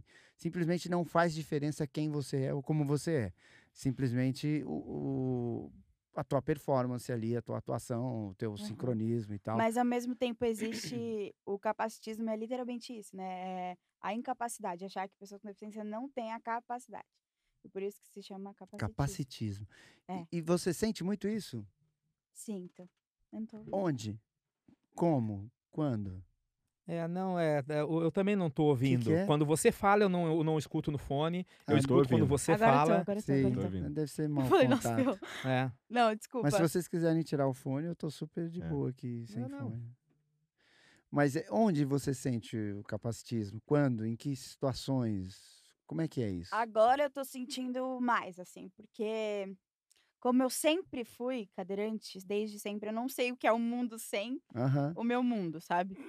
E os meus pais, eles tiveram um grande trabalho em sempre acostumar que as pessoas vão olhar de um jeito diferente pra mim e que eu vou ter que mostrar para as pessoas que eu sou muito melhor do que que elas acham que eu sou, sabe? Então, é uma luta constante em falar que eu consigo subir num palco e que eu também sou tão boa quanto qualquer outro ator. E é nessas pequenas coisas, sabe? É no mercado de trabalho, onde tem que ter uma lei para a gente conseguir ser inclusa dentro de mercado de trabalho. É, nas escolas, onde querem fazer uma escola especial, onde não precisa, não é necessário, porque pessoas com deficiência precisam fazer parte, inclusão não é, é segregação. Onde pessoas com deficiência podem estar dentro do, do- de uma escola junto com. Porque crianças precisam conviver com outras crianças Aham, que não são iguais a elas claro. e criar uma escola especial onde crianças com deficiência vão estar completamente isoladas do resto. faz o Não faz o menor sentido, Claro que não. porque inclusão é isso, né? Inclusão é estar todo mundo junto no mesmo barco. Então, é, o capacitismo é uma coisa constante, assim, onde eu tenho que ficar provando o tempo inteiro alguma coisa que eu sei que eu sou, sabe? Mas a galera não Aham. acredita. Mas tem o, ca- o capacitismo reverso, sei lá, do tipo das pessoas quererem te privilegiar ou, ou, ou ter, ai, dozinha, então vou te Aham. tratar. Isso também deve ser Isso, bem isso também, irritante, né? aham, isso também faz parte do capacitismo. Também isso é um, é um, um, um norte do capacitismo, onde as pessoas colocam a pessoa com deficiência como um herói, como um, num pedestal, como um exemplo de inspiração. É, só que não é isso, sabe? Eu sou uma pessoa como qualquer outra, é, que eu passei pelas minhas lutas como você passou, como você passou. Só que as minhas lutas foram constantes desde que eu nasci. Aham. Só que não diminui a luta do outro, sabe? Então, essas, as pessoas É, colocam. ela é só diferente. Exato. Não, e você falou uma coisa que eu acho que é, é uma discussão, eu que sou mais do mercado corporativo, né? Essa coisa de ter cota para funcionários PCD nas empresas é um- uma super faca de dois gumes, né? Porque você fala assim, ah, uma empresa muito grande, ela tem que ter 3 mil PCDs. E aí você fica numa coisa de acomodar o, o, o que tem de cota para fazer e não necessariamente a pessoa está sendo contratada por to- pela totalidade de qualificações dela, ou ela, de repente, é colocada do lado de outra que é mais capacitada que ela e ela tá ali porque ela é PCD, então isso vira. Mas ao mesmo tempo acho que tem que ter, porque Não, senão. Até que o contrário Não, também. não Às vezes tem. a pessoa pode ser super capaz e foi colocada numa, é, é, Numa função, numa função menor abaixo do que ela é porque ela tem que pôr aqui que precisa. Vai, Poxa, mas ele tem tanta capacidade para É fazer essa isso. outra coisa aqui, ou tem mais. é, como é que se diz? É, vocação para isso aqui e tal, né? Isso é uma coisa que a gente tá em constante. Agora eu tô trabalhando numa empresa da Talento Incluir que é exatamente isso, onde a gente faz consultoria para grandes empresas, Que para incluir a pessoas de... Exato, que foi o motivo da gente conseguir o contato. A gente nem sabia que você era uma atriz famosa. Que a gente vai usar isso Ainda, daqui a 10 anos. ainda. né? É. Pô, quando a gente começou, onde era, a gente ainda era mato, Era a gente tudo tava mato. com a Laura. É Laura, é Laura o quê? Laura Cotrim, guardem Então, esse Laura nome. Cotrim. Laura Cotrim começou no quinzão. É, 15 anos atrás, já pensou? Eu nem vou estar mais Nossa. vivo pra ver, mas... Nossa, eu. A gente vai empalhar você, Gaúcho. Mas fala que a gente, eu te interrompi, desculpa. Não, você tava é, falando. imagina, o, onde a gente inclui as pessoas com deficiência, né? Onde a gente faz a consultoria para incluir a pessoa com deficiência. E é muito engraçado que agora eu tô vendo que as pessoas, os, os cursos que a gente passa, enfim, as pessoas não sabem o básico. É, eu fico tão chocada porque isso é tão normal no meu mundo, assim, é uma coisa tão natural, tipo assim, você chegar para uma pessoa que tem deficiência visual, você naturalmente tem que se apresentar para ela, falar assim: "Oi, eu sou a Laura, eu tenho cabelo roxo, eu tenho cabelo encaracolado, eu tenho cabelo. Né? Você fazer sua Não fala de autodescrição. cabelo ainda, eu fico meio traumatizado. E fazer isso, pra mim, é uma coisa tão normal, né? Mas a gente tem que ensinar para as outras pessoas pra você ter uma boa convivência que você precisa se apresentar. E eu fico, meu Deus do céu, que mundo é esse? Porque é uma coisa tão normal pra mim. Tipo, desde sempre eu sei que eu preciso me apresentar pra uma pessoa com deficiência visual. Eu sei que pessoas com deficiência auditiva precisam de libras. É, E a galera não sabe. Uhum. Isso é uma coisa pra mim que agora, né, que eu, eu falo que agora que eu tô, que eu saí do colégio, enfim, fazem seis meses, mas assim, agora eu tô tentando, eu tô conseguindo entender o, o quanto o mundo é bizarro e cruel com a gente, sabe? O quanto o mu- mundo é tão assustador e, e incerto pra gente, pra mim, pelo menos. Que sou uma pessoa com deficiência, faço parte de uma minoria, é, sou uma mulher com deficiência, sou uma LGBT com deficiência, então assim, é uma coisa que tem muita coisa dentro disso, sabe? Então, é muito complexo viver tudo isso. E agora eu tô conseguindo viver dentro do mercado de trabalho, que é uma coisa que eu já sabia, né? Porque meus pais sempre falaram, você tem que ser, eh, você tem que se mostrar sempre o melhor, senão a galera não vai botar credibilidade em você.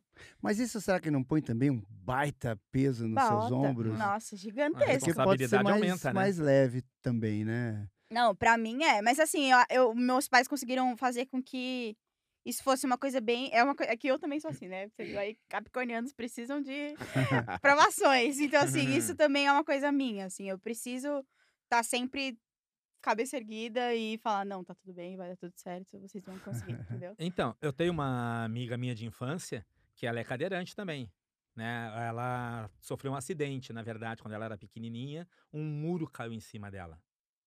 Né? Então, quando eu a conheci, ela tinha uns 8, 9 anos, ela usava aparelho, ainda aqueles aparelhos para andar. Né? E depois, com o passar do tempo, não teve mais jeito, ela foi para cadeira mesmo, né? não conseguiu reverter. E ela, a estudamos na mesma turma, ela fez faculdade, é professora de matemática, ela dirige, entendeu? Então ela tem a vida dela tranquila, ela, como você, ela meteu as caras, foi pra cima e falou: não, eu faço, e ela foi e realizou tudo o que ela quis. Independente de ser cadeirante ou não, ela foi lá com a determinação dela e É, e- conseguiu e, exatamente, as pessoas realizar acham. os sonhos dela, que era ser professora, ela queria ser, ela foi, ela queria ser mãe, ela adotou uma, uma menina, entendeu? Então ela fez tudo o que ela quis fazer, hum, mesmo sendo cadeirante. A família, os amigos ali do bairro, ali, todo mundo sempre deu uma hora apoio, todo mundo sempre ajudou. A gente morava numa ladeira, então, tipo, quando ela ia sair de casa, sempre tinha alguém que ajudava ela para subir a ladeira. Ah, como é que é isso? Você falou do, né, que, poxa, quando você se apresenta a um deficiente visual, você tem que falar, ó, eu sou assim, sou assado, não sei o que e tal. Eu não sabia disso, tô sabendo agora. Ah, e, e- e- e quais são as, as, as- as etiquetas, sei lá, as regras, não sei nem que palavra usar, eh, com relação ao cadeirante? Tipo, que horas você ajuda ou não ajuda, ou a qualquer hora é legal ajudar, ou, ou tem um momento que é invasivo, que a pessoa pode se sentir des- desrespeitada, do tipo, não, eu consigo ir até ali e tal. Co- Como é que. qua- Quais são as etiquetas que, que, um, que, que as outras pessoas que não, que não vivem esse mundo e, e aí não têm os olhos voltados para isso ah, deveriam saber ou fazer, ou minimamente, enfim. Então, a, a, a solução é sempre perguntar, né? Sempre perguntar é a melhor alternativa. Porque tem pessoas que gostam, tem pessoas que não gostam. E são. As deficiências são diferentes, tem, tem todos os tipos.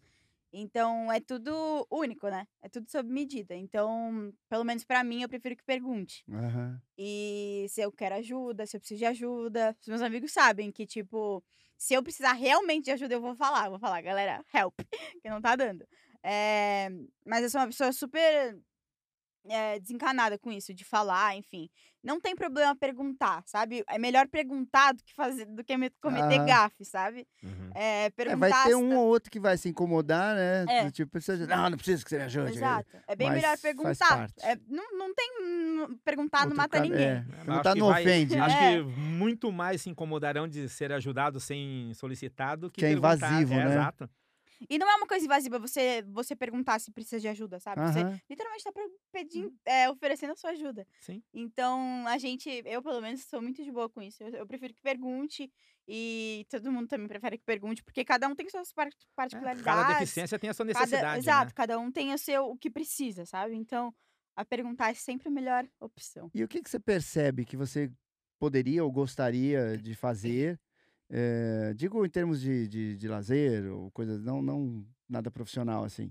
eh, mas que, pô, não dá porque o troço não foi, não foi pensado. Tipo, a rampa do Oscar, como você falou, alguma coisa, tem coisas que você fala, poxa, não, não, dá para fazer tal coisa porque não tem jeito nenhum, já pesquisei e tal. Tem alguma, alguma coisa assim que, sei lá, que a cidade ou a sociedade falha ah, no sentido de, de, não, de não permitir a todos de forma igual um determinado tipo de lazer ou sei lá o que. Então, uma coisa que minha mãe sempre brinca é que quando eu era criança, eu pedi pra, virei pra ela e falei assim: mãe, eh, vai começar a ter circo no colégio. Eu quero fazer circo. Aí, minha mãe sempre, né, me deixou fazer tudo. Já fiz balé, já fiz. Eu sou atleta também de nado sincronizado. Além de tudo isso, ainda sou Meu atleta. Deus, essa menina é impossível. E ela falou que tava desanimada. Eu tô cansado só de tudo que ela fala que faz. Ela não tem nem idade pra fazer tudo que ela faz. Exatamente. Pô. E minha mãe é professora de educação física, então eu sempre estive no meio de esporte. Enfim, já fiz de tudo. Tudo que você possa imaginar, eu já fiz. Mas o balé, pergunta ignorante, mas assim, o pessoal tem, tem curiosidade mesmo, porque eu fiquei imaginando aqui. O balé você fazia na cadeira, É, tudo sempre em cima da cadeira. Não, não é tipo, ah, não, tal atividade eu fico no solo e faço. Não, eu fazia tudo na cadeira, porque eu era bem pequenininha também, mas eu fazia tudo na cadeira, e daí, tanto que eh, quando eu tava fazendo balé, eu fui garota propaganda da Natura, então tem várias fotos minhas no, quando a, a Natura tinha revistinha, Ah, sabe? então já é famosa. Ah, Famosa, essa sabia que eu conhecia. falando. Eu já tinha visto esse rostinho. Não, já deve ter visto meu rostinho aí. por Aí, tá vendo? É a modéstia em pessoa. E, e daí minha mãe. E aí eu sempre. Voltando, eu, minha- eu falei pra minha mãe que eu queria fazer circo. Daí ela falou assim: filha, ó, seguinte. A gente vai. A gente consegue Ela adaptar falou pra o você, mundo. para de palhaçada. É, tipo isso. A gente consegue adaptar tudo, mas tem coisa que não dá pra adaptar. A gente tem coisa que a gente não vai conseguir adaptar. O circo, você vai ter que subir dentro de, subir em cima de um, de um tecido, onde você não tem força na perna. é, E aí, isso é uma coisa que eu sempre lembro, assim, que quando perguntam, eu falo, nossa, eu nunca fiz circo porque eu sou cadeirante, entendeu? mas é uma coisa que não, não tem muita coisa, mas coisas normais, assim, que agora eh, eu já tô num, num estágio que nem nada mais me afeta, assim, sabe? Já tô tão acostumada a não ter um mundo nada acessível pra mim que nada mais me afeta. Eu sempre falo que eu sempre tive que me adaptar ao mundo. O mundo nunca foi adaptado pra mim. É, isso é uma coisa constante. Todos os dias, nem dentro da minha própria casa é adaptado. Eu tive que adaptar minha casa, sabe? Eu tive que mudar tudo, a estrutura da minha casa pra viver na- dentro da minha própria casa. Isso é uma coisa Que louco, Né? né? isso eu tenho que me adaptar em constante, constante mudança, assim, é uma adaptação constante. É, a minha cadeira, a minha cadeira tem que ser adaptável porque eu cresço. Então é uma coisa que muda sempre. Mas agora eu tô num estágio que não me afeta mais, apesar de é uma coisa que dói, né? Porque tem coisas que, sei Claro. lá, eu não conseguia andar sozinha sem o meu kit livre. Ai, não podia falar mais. Não, não, não tem problema nenhum. É, que é, que é uma, uma motoca que en- en- engata na minha cadeira e vira um triciclo. E daí é motorizada, e daí eu consigo andar nas ruas sem cair. E você tem isso? Tenho. Ah, E daí, é, agora eu consigo andar na rua sem cair, porque antes eu caía sempre, o dia inteiro. Cada dia era cinco quedas no dia, mas, por quê? Buraco na rua, na calçada? o tempo Por inteiro. exemplo, Sério? E né? aí cai? Porque as, roda, as rodinhas da, minha, da frente são muito pequenas. Sei. E, e prendem no, no chão e já Qualquer era. Variação. assim. Sério? Não- Nossa, não. Não, eu tava pensando aqui, é, tem coisas que são meio óbvias, mas tem coisas que não necessariamente são tão óbvias. Por exemplo, que tipo de adaptação precisa ter- ser feita no, no ambiente para você usar? Porque, sei lá, eu fico pensando aqui, acessar um armário em cima não dá, né? Então, e com- que mais? Que outras coisas que você acaba tendo que fazer para É, que obviamente a rampa É. é, é óbvio para chegar, mas tem muito mais coisa do que isso. É, né? lar- portas largas, né? isso é uma coisa que ninguém, Ninguém pensa, pensa, né? Uhum. mas é 40 centímetros que vai mudar a vida de todo mundo. Claro. Exato. Se entra ou não entra no lugar. Que, exato. Que te- eu Não tem como já entrar. cansei de. Já cansei, assim, é normal. Já, se entro, já fico até feliz. Fico, nossa, que milagre. Eu consegui entrar. consegui. É. Tô dentro. Porque não entra, não, não, não, não tem. A galera, tipo, tem vários tipos de, de adaptações que a galera não pensa. Que é as adaptações arquitetônicas, né? Que é do, do ambiente que a gente vive. A altura da, da, da pia, essas Tudo, coisas. banheiro. É. banheiro, né? Cal, é, Banheiro também. apoiar. Nunca na vida que eu vou entrar no negócio que o ambiente vai ser completamente adaptável. É, hoje em dia até tem, mas, por exemplo, elevadores, né? O, os Elevador. teclados antes eram sempre em cima, agora já estão fazendo mais a- embaixo. Mas normalmente eles eram feitos em cima. Então dificultava também, né? Se- é tudo, tudo você possa imaginar. Se você parar agora pra pensar alguma coisa, a gente não vai, Vai se achar. adaptar, Uhum, sabe? E é uma coisa constante, assim, tudo, tudo, tudo, tudo que ninguém pensa. Eu- Eu sempre falo que quando eu entro na vida de uma pessoa, a galera nunca mais vai olhar a rua do mesmo jeito. Porque sabe que fala, os meus amigos sempre falam, nossa, Lau, depois que eu te conheci, eu nunca mais consegui entrar num lugar e falar, nossa, Lau, passa aqui, ou nossa, Lau, não vai passar aqui. E é isso, sabe? Ou a Lau não vai conseguir viver aqui porque essa galera não pensa de um jeito nada a ver e que não vai condizer com as coisas que você acredita. Então, é uma coisa constante de, de você ter que ficar ensinando o tempo inteiro coisas básicas. Tipo, isso da porta, ninguém pensa, ninguém. Eu, é só eu falar, falar, nossa, verdade, a porta. Aqui passou em tudo, porta- né? Passou. vou, vou, vou polemizar. É claro que são. Eu sei que são cursos completamente diferentes e tal, mas é só para levantar a, a, a questão. A prefe- Aqui em São Paulo, nós temos um, um- um- programa grande. Eu vi aqui na, na, na própria rua aqui do, do estúdio, né, da, da Unidub.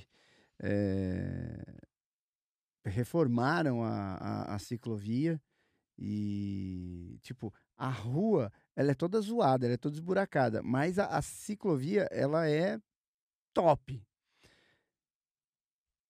Por que, que as calçadas, de repente, não, não, não, são reformadas as calçadas ah, em vez de as ciclofaixas? Até porque eu posso estar falando uma bobagem aqui, mas eu imagino que as ciclofaixas sirvam muito mais à classe média, classe média alta, porque, cara, a, a galera que pega o trenzão, metrozão, não sei o que, que atravessa a cidade, né, as pessoas que pô, ganham pouco, você não vai comprar uma bicicleta.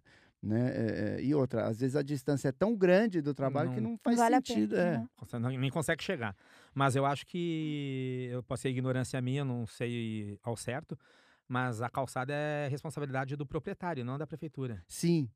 Não, Não é isso? Sem dúvida. É, não, é, porque o proprietário paga uma, uma É. taxa, mas é. Mas mesmo O- assim, Isso- e aí, isso devia não, ser- sim, não, mas tipo, mas aí tipo, o, por exemplo, aqui, a tua calçada aqui, se ela tiver com buraco, tu tem que consertar, e não a prefeitura vir consertar. Então também tem essa conscientização da população em Exato. geral ter esse cuidado, não, vamos deixar, vou deixar a minha calçada sempre bonitinha, bem feita, para que ninguém caia aqui. Mas tem vários que... pontos que não são só Uhum. calçada. Sim, sim. Saca? Que não é na frente da casa de alguém. Sim, não. Tem, tem vários Mas, trechos por da exemplo, cidade que.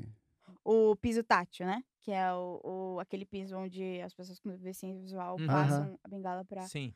andar. É a prefeitura que faz. E não, então a gente pode sair agora na rua e encontrar. Vai ter um piso tátil. Vai ter um piso tátil, vai ter uma árvore no meio do piso tátil. Sério. Tem. Eu já vi. Cansada, cansada de ver. Foi a prefeitura Sempre que tem, um, fez. sempre tem um obstáculo, né? Como é que uma pessoa com deficiência visual vai passar no piso tátil desse jeito? Sem cair, sem se machucar, sem sofrer acidente. Se tem uma árvore, ou tem um poste, ou tem, sei lá, qualquer coisa. Uma nisso. lixeira. Uma lixeira. Tudo, você pode imaginar. Você pode, pode perceber, você vai sair agora e vai ver um piso tátil. Vai ter alguma coisa impedindo da pessoa com deficiência visual passar. E você, mas isso é uma coisa do Brasil? Você conhece assim em Brasil. outros países? Brasil. E tem esse tipo de discussão acontece, por exemplo, tem, eu sei que tem, né?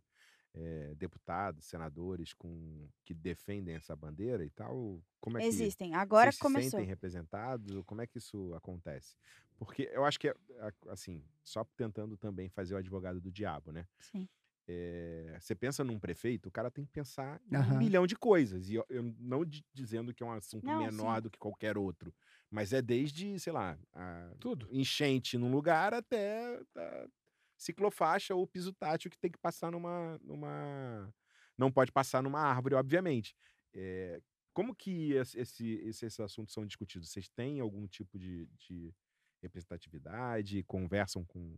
Tem Vocês grupos de acesso a essas vocês? Pessoas? Então, é por isso que eu falo que a diversidade é tão importante, né? Porque se você, dentro do Senado, você tem é, uma, uma, pelo menos uma pessoa com deficiência dentro do Senado para falar qual o que a galera tá passando, você tem uma pessoa LGBT dentro do Senado para falar o que a galera aqui fora tá passando, já dá uma, já dá uma ajudada, entendeu? Óbvio que tá faltando muita coisa ainda, porque a gente tem mais ou menos assim, quase nada de deputado dentro do Senado para ajudar a gente. Mas e isso de representatividade é uma coisa que eu, como eu nasci já assim, eh, eu já eu sempre penso que eu preciso ser representatividade representatividade para alguém. Então, eu ser uma, uma atriz, eu já sinto que quando eu tô no palco, eh, alguém lá embaixo vai falar: Meu, eu sou igual a ela e eu vou conseguir subir lá no palco Eu também sabe? posso. Eu também posso.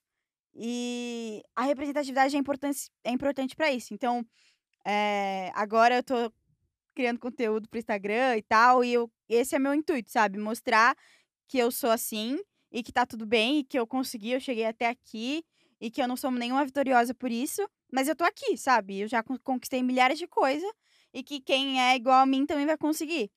Então, é, são pequenas coisas que eu fiz. Por exemplo, eu fiz um, um breve, um, um curta-metragem no meu Instagram que é sobre a sexualidade da pessoa com deficiência. O que é uma coisa, um tabu gigante pra, pra galera, que é a sexualidade da pessoa com deficiência. Qual é o seu Instagram? Para o pessoal já. Ah, é lau.cotrim, meu Instagram. Lau.cotrim. Cotrim com M de macaco no final. Isso.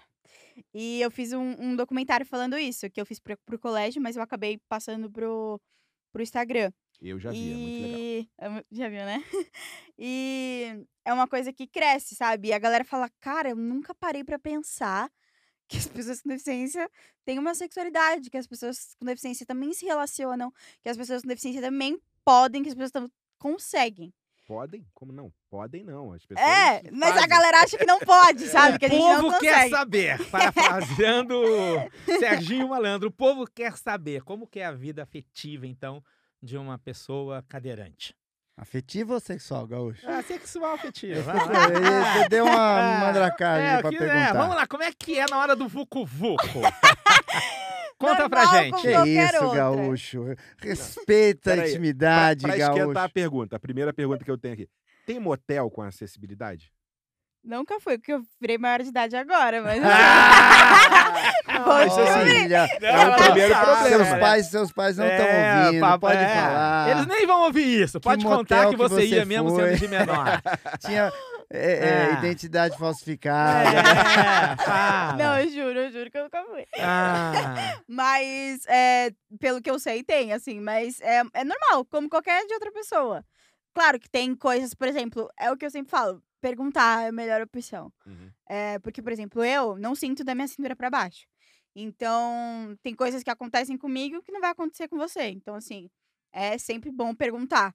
E não é uma coisa ruim, sabe, responder assim, porque a pessoa com deficiência que a pessoa sem deficiência que se relaciona comigo sabe de tudo que eu passo. Então, assim, ela já sabe que eu sou uma pessoa que eu preciso que você me pergunte pra gente conviver melhor.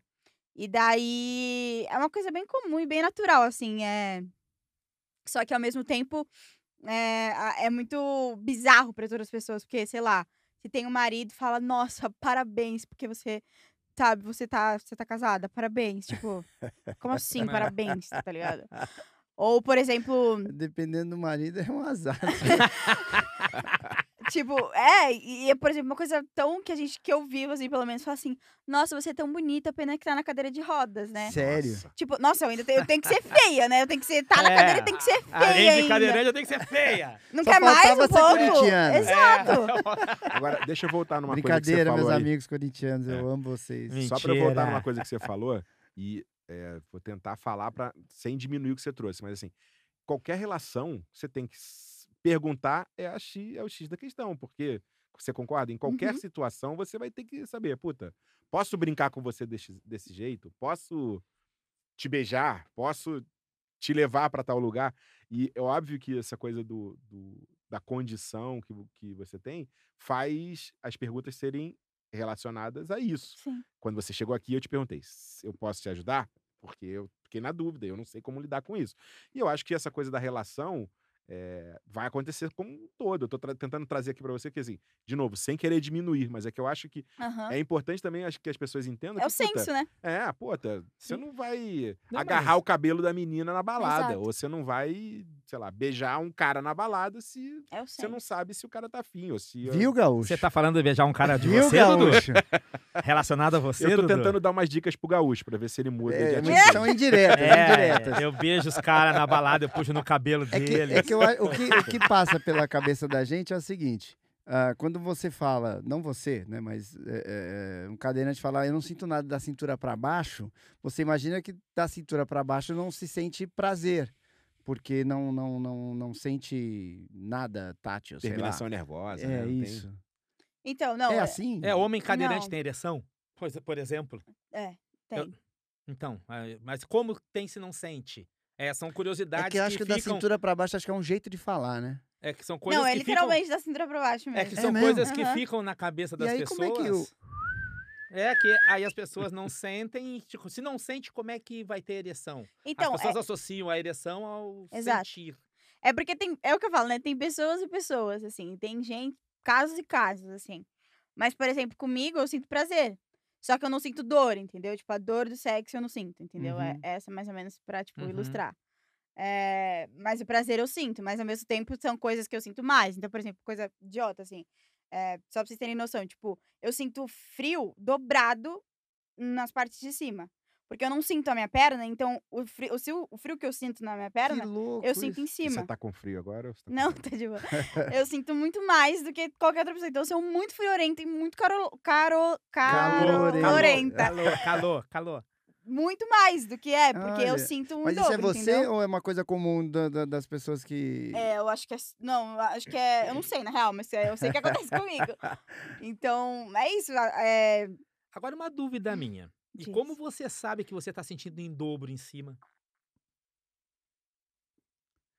Olha o gaúcho, quando você pensa que ele só fala bobagem. Não, é que ele- assim. Palmas para o gaúcho. Sabe. É porque assim, por exemplo, cólica. Cólica, eu sei que eu tô sentindo cólica, mas eu não sei distinguir entre vontade de fazer xixi e vontade de fazer de, e de cólica de menstruação. Que louco. É, é. Então, por exemplo, eu tô com cólica, agora, tipo, meu corpo consegue acostumar que eu sinto dor nas costas. Eu não sinto dor na frente, eu sinto dor nas Uhum. costas. Porque a, a, a parte que eu parei de sentir é onde fica o, o, um, o útero. E daí, por exemplo, eu sei, porque sei lá, você tá aqui, a gente tá aqui comigo, eu tô sentindo muito mais frio que você. Uhum. E daí a galera fala, Lau, você tá com frio, por quê? Eu falo, galera, tá frio, só que não tá frio, entendeu? Porque, porque também tem o fato da circulação do meu, da minha Uhum. perna, Aham. enfim. Então, acho que é por isso que eu sei que é, é em dobro. Uhum. Porque o I também tem coisas que acontecem quando eu me machuco na minha perna, o meu corpo me avisa. Eu fico com febre.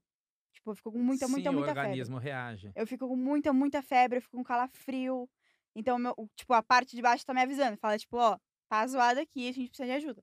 Então, acho que também o frio é isso, entendeu? O frio e o calor é isso. Uhum. E, o, e você consegue, já que você tocou no assunto, distinguir essa cólica se é vontade de fazer o xixi ou se é cólica menstrual? Então, agora que eu tô, agora que eu tô entendendo a minha vida, entendeu? Agora que eu tô conseguindo me acostumar com o meu corpo, entender tudo. Agora sim, porque eu agora eu consigo entender, porque também, antigamente, eu nem sentia vontade de fazer xixi.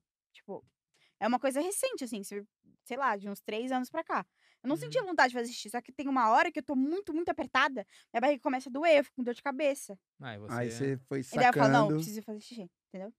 Então Que é uma louco. coisa que eu acho que o organismo também vai se, vai se acostumando, né? Sim. Com, com o que precisa. Mas também tem gente que não tem, e, tipo, é completamente diferente de Sim, mim. cada organismo E- reage é. de uma maneira diferente, né? Mas é interessante. E, e você já, já namorou cadeirante? Ou não? Já, já deu uns pega só. Danadinha! já deu uns pega, já deu uns pega. E aí, porque assim, a- acaba rolando uma distância ali em função da cadeira. Vocês têm que sair da cadeira pra algum lugar. Eu não tô falando uma tremenda uma bobagem. Então, é que a minha experiência. O povo quer saber. O povo quer saber! Olha, mãe, não nome, escuta! nome, nome, CPF! A Laura já se arrependeu de Deus. Mãe, você não vai escutar esse podcast. Mas, a, tipo, foi. A, minhas, só tive duas experiências, que foi quando eu perdi meu bebê, assim, 12 anos eu tinha. É, e foi com um menino. E eu tava no hospital. Ai, gente, olha contando meus furos. Você aqui. tá rindo ou tá chorando, Laura? Eu tô- Eu tô chorando. É, eu tava no hospital, a gente tava internado, e daí eu dei lá uns pega no hospital. Foi Eita, no Danada, hospital. hein? É. No Era um enfermeiro? hospital, na sala Ele era de cirurgia. O Almado Batista deve ter alguma música sobre Deve isso. ter. E daí a outra, a outra vez foi com, com uma, uma, uma mulher do, do teatro também, que era No cadeirante. hospital. Não, teatro. Mas não foi, também foi só uns pega, não foi nada demais, assim. Então não tenho muitas experiências. Ela só pega em locais estratégicos. É. Hospital, teatro. Exato, não. E agora vamos ter que fazer Estúdio essa... de Não, dublagem. Vamos fazer essa... Não, vamos ter que fazer essa cruzada aí pelo motel, É. né? Vamos fazer um, um- um motel adaptado. Quem sabe não é um nicho a ser explorado. É, é. Olha o investimento. Chamem, aí. chamem. Dudu, que é o homem do dinheiro. Olha o investimento Você, pra você, você. Dudu. é Lau, né? O pessoal te chama de Lau. Você, bobagem, meu Deus do céu. Você pode se juntar aí, de repente, com, com alguma Bianca e fazer uma sociedade, o motel Bilau. Que coisa absurda. Quinzão! Esse é o Quinza. Esse é o momento quinzão. Mas Eu achei que ele ia falar uma coisa mó séria. Ele falou, É, tipo, não, então, Laura, veste. tá além ligado? dessas baboseiras todas que a gente te perguntou, que coisa que você acha que é importante que o pessoal saiba sobre o dia a dia do- dos cadeirantes? A gente falou de acessibilidade, falou da coisa de Da ajuda. discriminação e tal. Falou agora da- capacitismo, eu gostei dessa capacitismo, palavra, é. porque eu não conhecia direito também. A A gente gente falou da coisa é, emocional, mas o que, que você acha mais que é importante? Porque assim, você falou duas vezes sobre os seus pais, e eu acho que deve ter um monte de gente que deve ser muito difícil de lidar com isso, né? Os pais acabam tendo a obrigação de, de lidar com isso, mas sei lá, você tem um primo na família com essa condição, você tem. E você que nasceu assim, você vivenciou tudo, né? Uhum. Tua família te viu assim o tempo inteiro e teve que lidar com isso o tempo inteiro. O que, que você acha que a gente não, não falou ainda que é importante para também o pessoal saber? Então, eu falo que meus pais foram. Sim, eles são exemplaços, assim, porque tudo que eles passaram foram eles que passaram. Não fui nem eu que fui guerreira, sabe? Foram eles. Porque eles tiveram que passar por tudo que passaram, por cirurgias, enfim. E eles conseguiram lidar muito bem com tudo isso. E eles me criaram pro mundo, assim. Eles falam: Ó, a gente não vai viver para sempre. Então, você tem, a gente vai criar você pro mundo. E você vai ter que ser independente, enfim. E agora eu tô aqui onde eu sou, o que eu sou agora por causa deles. Mas uma coisa que eu sempre falo é: entenda o que as pessoas com deficiência passam e o que a gente tem pra falar, porque essa minha tentativa de que eu sempre falo, porque eu, às vezes o, o meu a minha ambição em ser famosa não é nem pelo dinheiro. Eu acho que é pela representatividade, sabe? Aham. Tipo, não é nem por isso. Eu quero muito ser, porque eu quero que muita gente me escute. Tipo, tudo que eu tenho pra falar, sabe? Uhum. E ter uma galera que se espelha em mim, eu acho isso muito incrível. Tipo, falar, nossa, eu, me eu ela, ela conseguiu, eu também vou conseguir.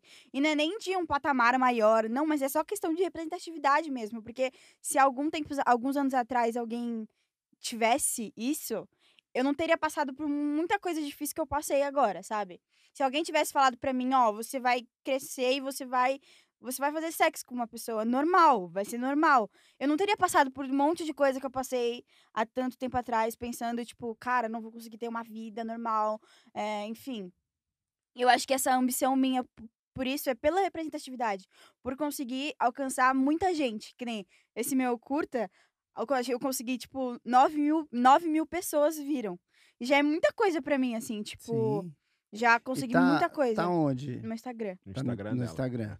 E, e por que, que você escolheu a arte como esse caminho? Porque tem diversos, É. diversos caminhos pra você fazer isso, né? Isso é, um, é o meu ponto fraco, a arte é meu ponto fraco, porque é, eu falo que quando eu tô em cima do palco, eu não preciso falar nada. Eu não preciso falar nada. Quando eu tô em cima do palco, a galera fala, tá, ela tá lá em cima, então eu também consegui. Eu literalmente trans, é, transpareço a arte com a minha resistência, sabe? Tipo. Porque se eu não falar nada, a galera tá me vendo, a galera tá entendendo o que tá acontecendo.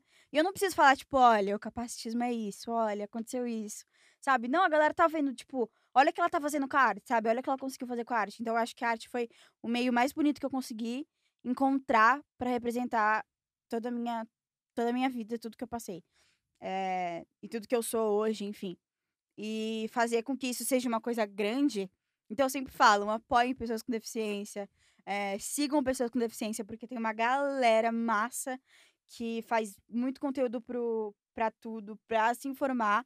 Porque eu acho que o que eu sempre falo também é que quando a gente consegue se informar de todas as minorias, de todas essas coisas, a gente vai conseguir viver em sociedade melhor, sabe? A gente vai conseguir com que a nossa sociedade seja boa em todos os sentidos se a gente se informar, porque se a gente não me- cometer nenhuma gafe, a gente tá se informando, pelo menos, sabe? Antes de comentar alguma coisa, a gente tá se informando.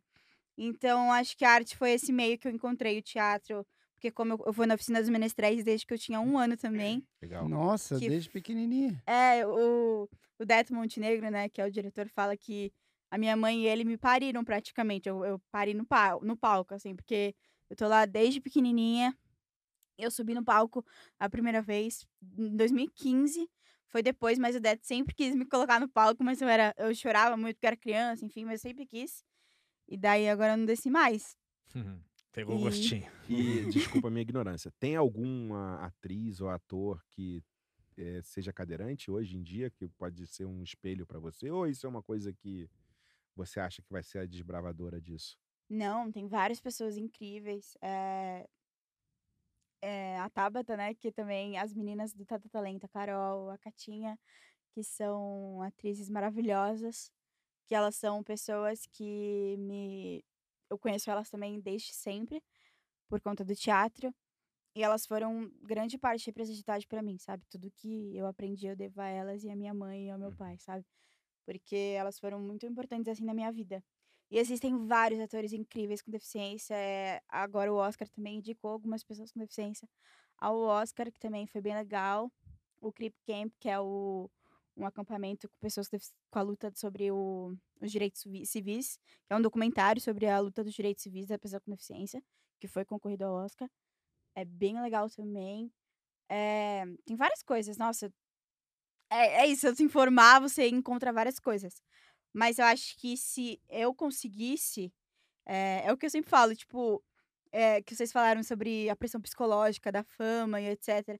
Eu estaria disposta a sofrer tudo isso pra conseguir ser representatividade pra alguém, sabe? Uhum. Tipo, pra conseguir falar, não, tá tudo bem, se eu conseguir, eu- vocês também conseguem, sabe? Tipo, não falando que eu sou um super-herói maravilhoso, que eu vou conseguir tudo, mas que se espelhar, sabe? Se- Eu tive pessoas que se é espelhar possível. que eu tive pessoas pra se espelhar, então eu também posso ser uma pessoa Uhum. que posso dar essa representatividade que é muito importante. É, coisas pequenas também que a gente nunca pensa. É a Barbie agora, que a Barbie teve uma pessoa, um, um formatinho com um- uma pessoa cadeirante. Isso nunca aconteceu, sabe? Nunca, eu nunca tive um brinquedo que fosse igual a mim, sabe? Tipo, eu nunca tive alguma coisa, alguma coisa que eu brincasse que fosse igual a mim. E agora crianças têm Barbies pequenininhas Hum.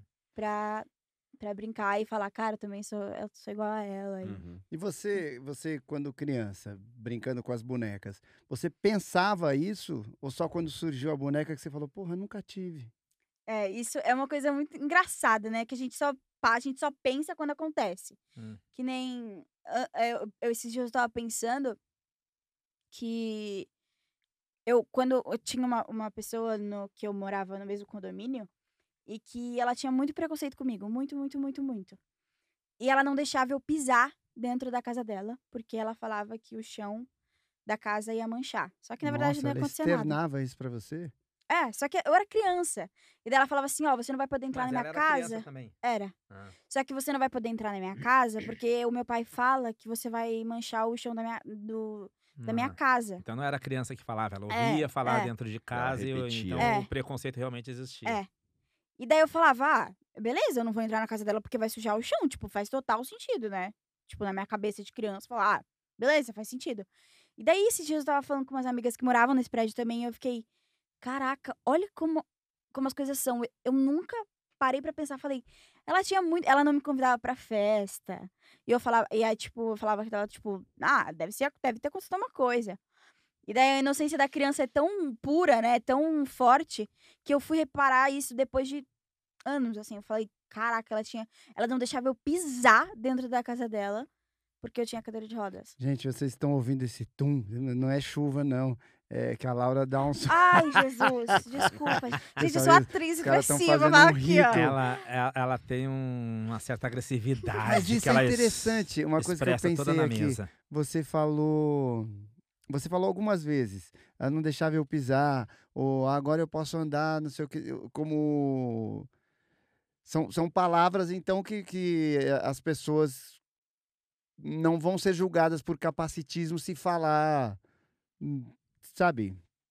Tipo, sei lá. E aí, por onde você anda? É, Não mas- vai ser um troço. escroto, sei lá, é. Agressivo, Não, não- Mal visto. Não, Porque eu já havia coisas. reparado que você falou algumas É, vezes. não deixava eu pisar, não deixava eu andar, não. Ah, isso não, isso eu não tenho. É. Não, é, não é uma coisa. É, eu acho que é a mesma coisa, por exemplo, o deficiente visual fala, não, eu tô vendo TV. É. Ele não tá vendo, ele tá só ouvindo. Aham. Não é uma né? coisa. Mas eles usam o termo. E Não é uma coisa né? ruim, isso, isso não é uma coisa ruim. E nem se você falar pra mim, eu não vou ficar chateada também. Falar, Aham. tipo, ah, não, você pisou. Eu, tipo, não. É, é normal. É, é isso que eu falo, a gente também vive normalmente como se fosse. Porque as minhas rodas são as minhas pernas, então eu Sim, piso. Entendeu? exatamente. Então eu ando. Então Claro.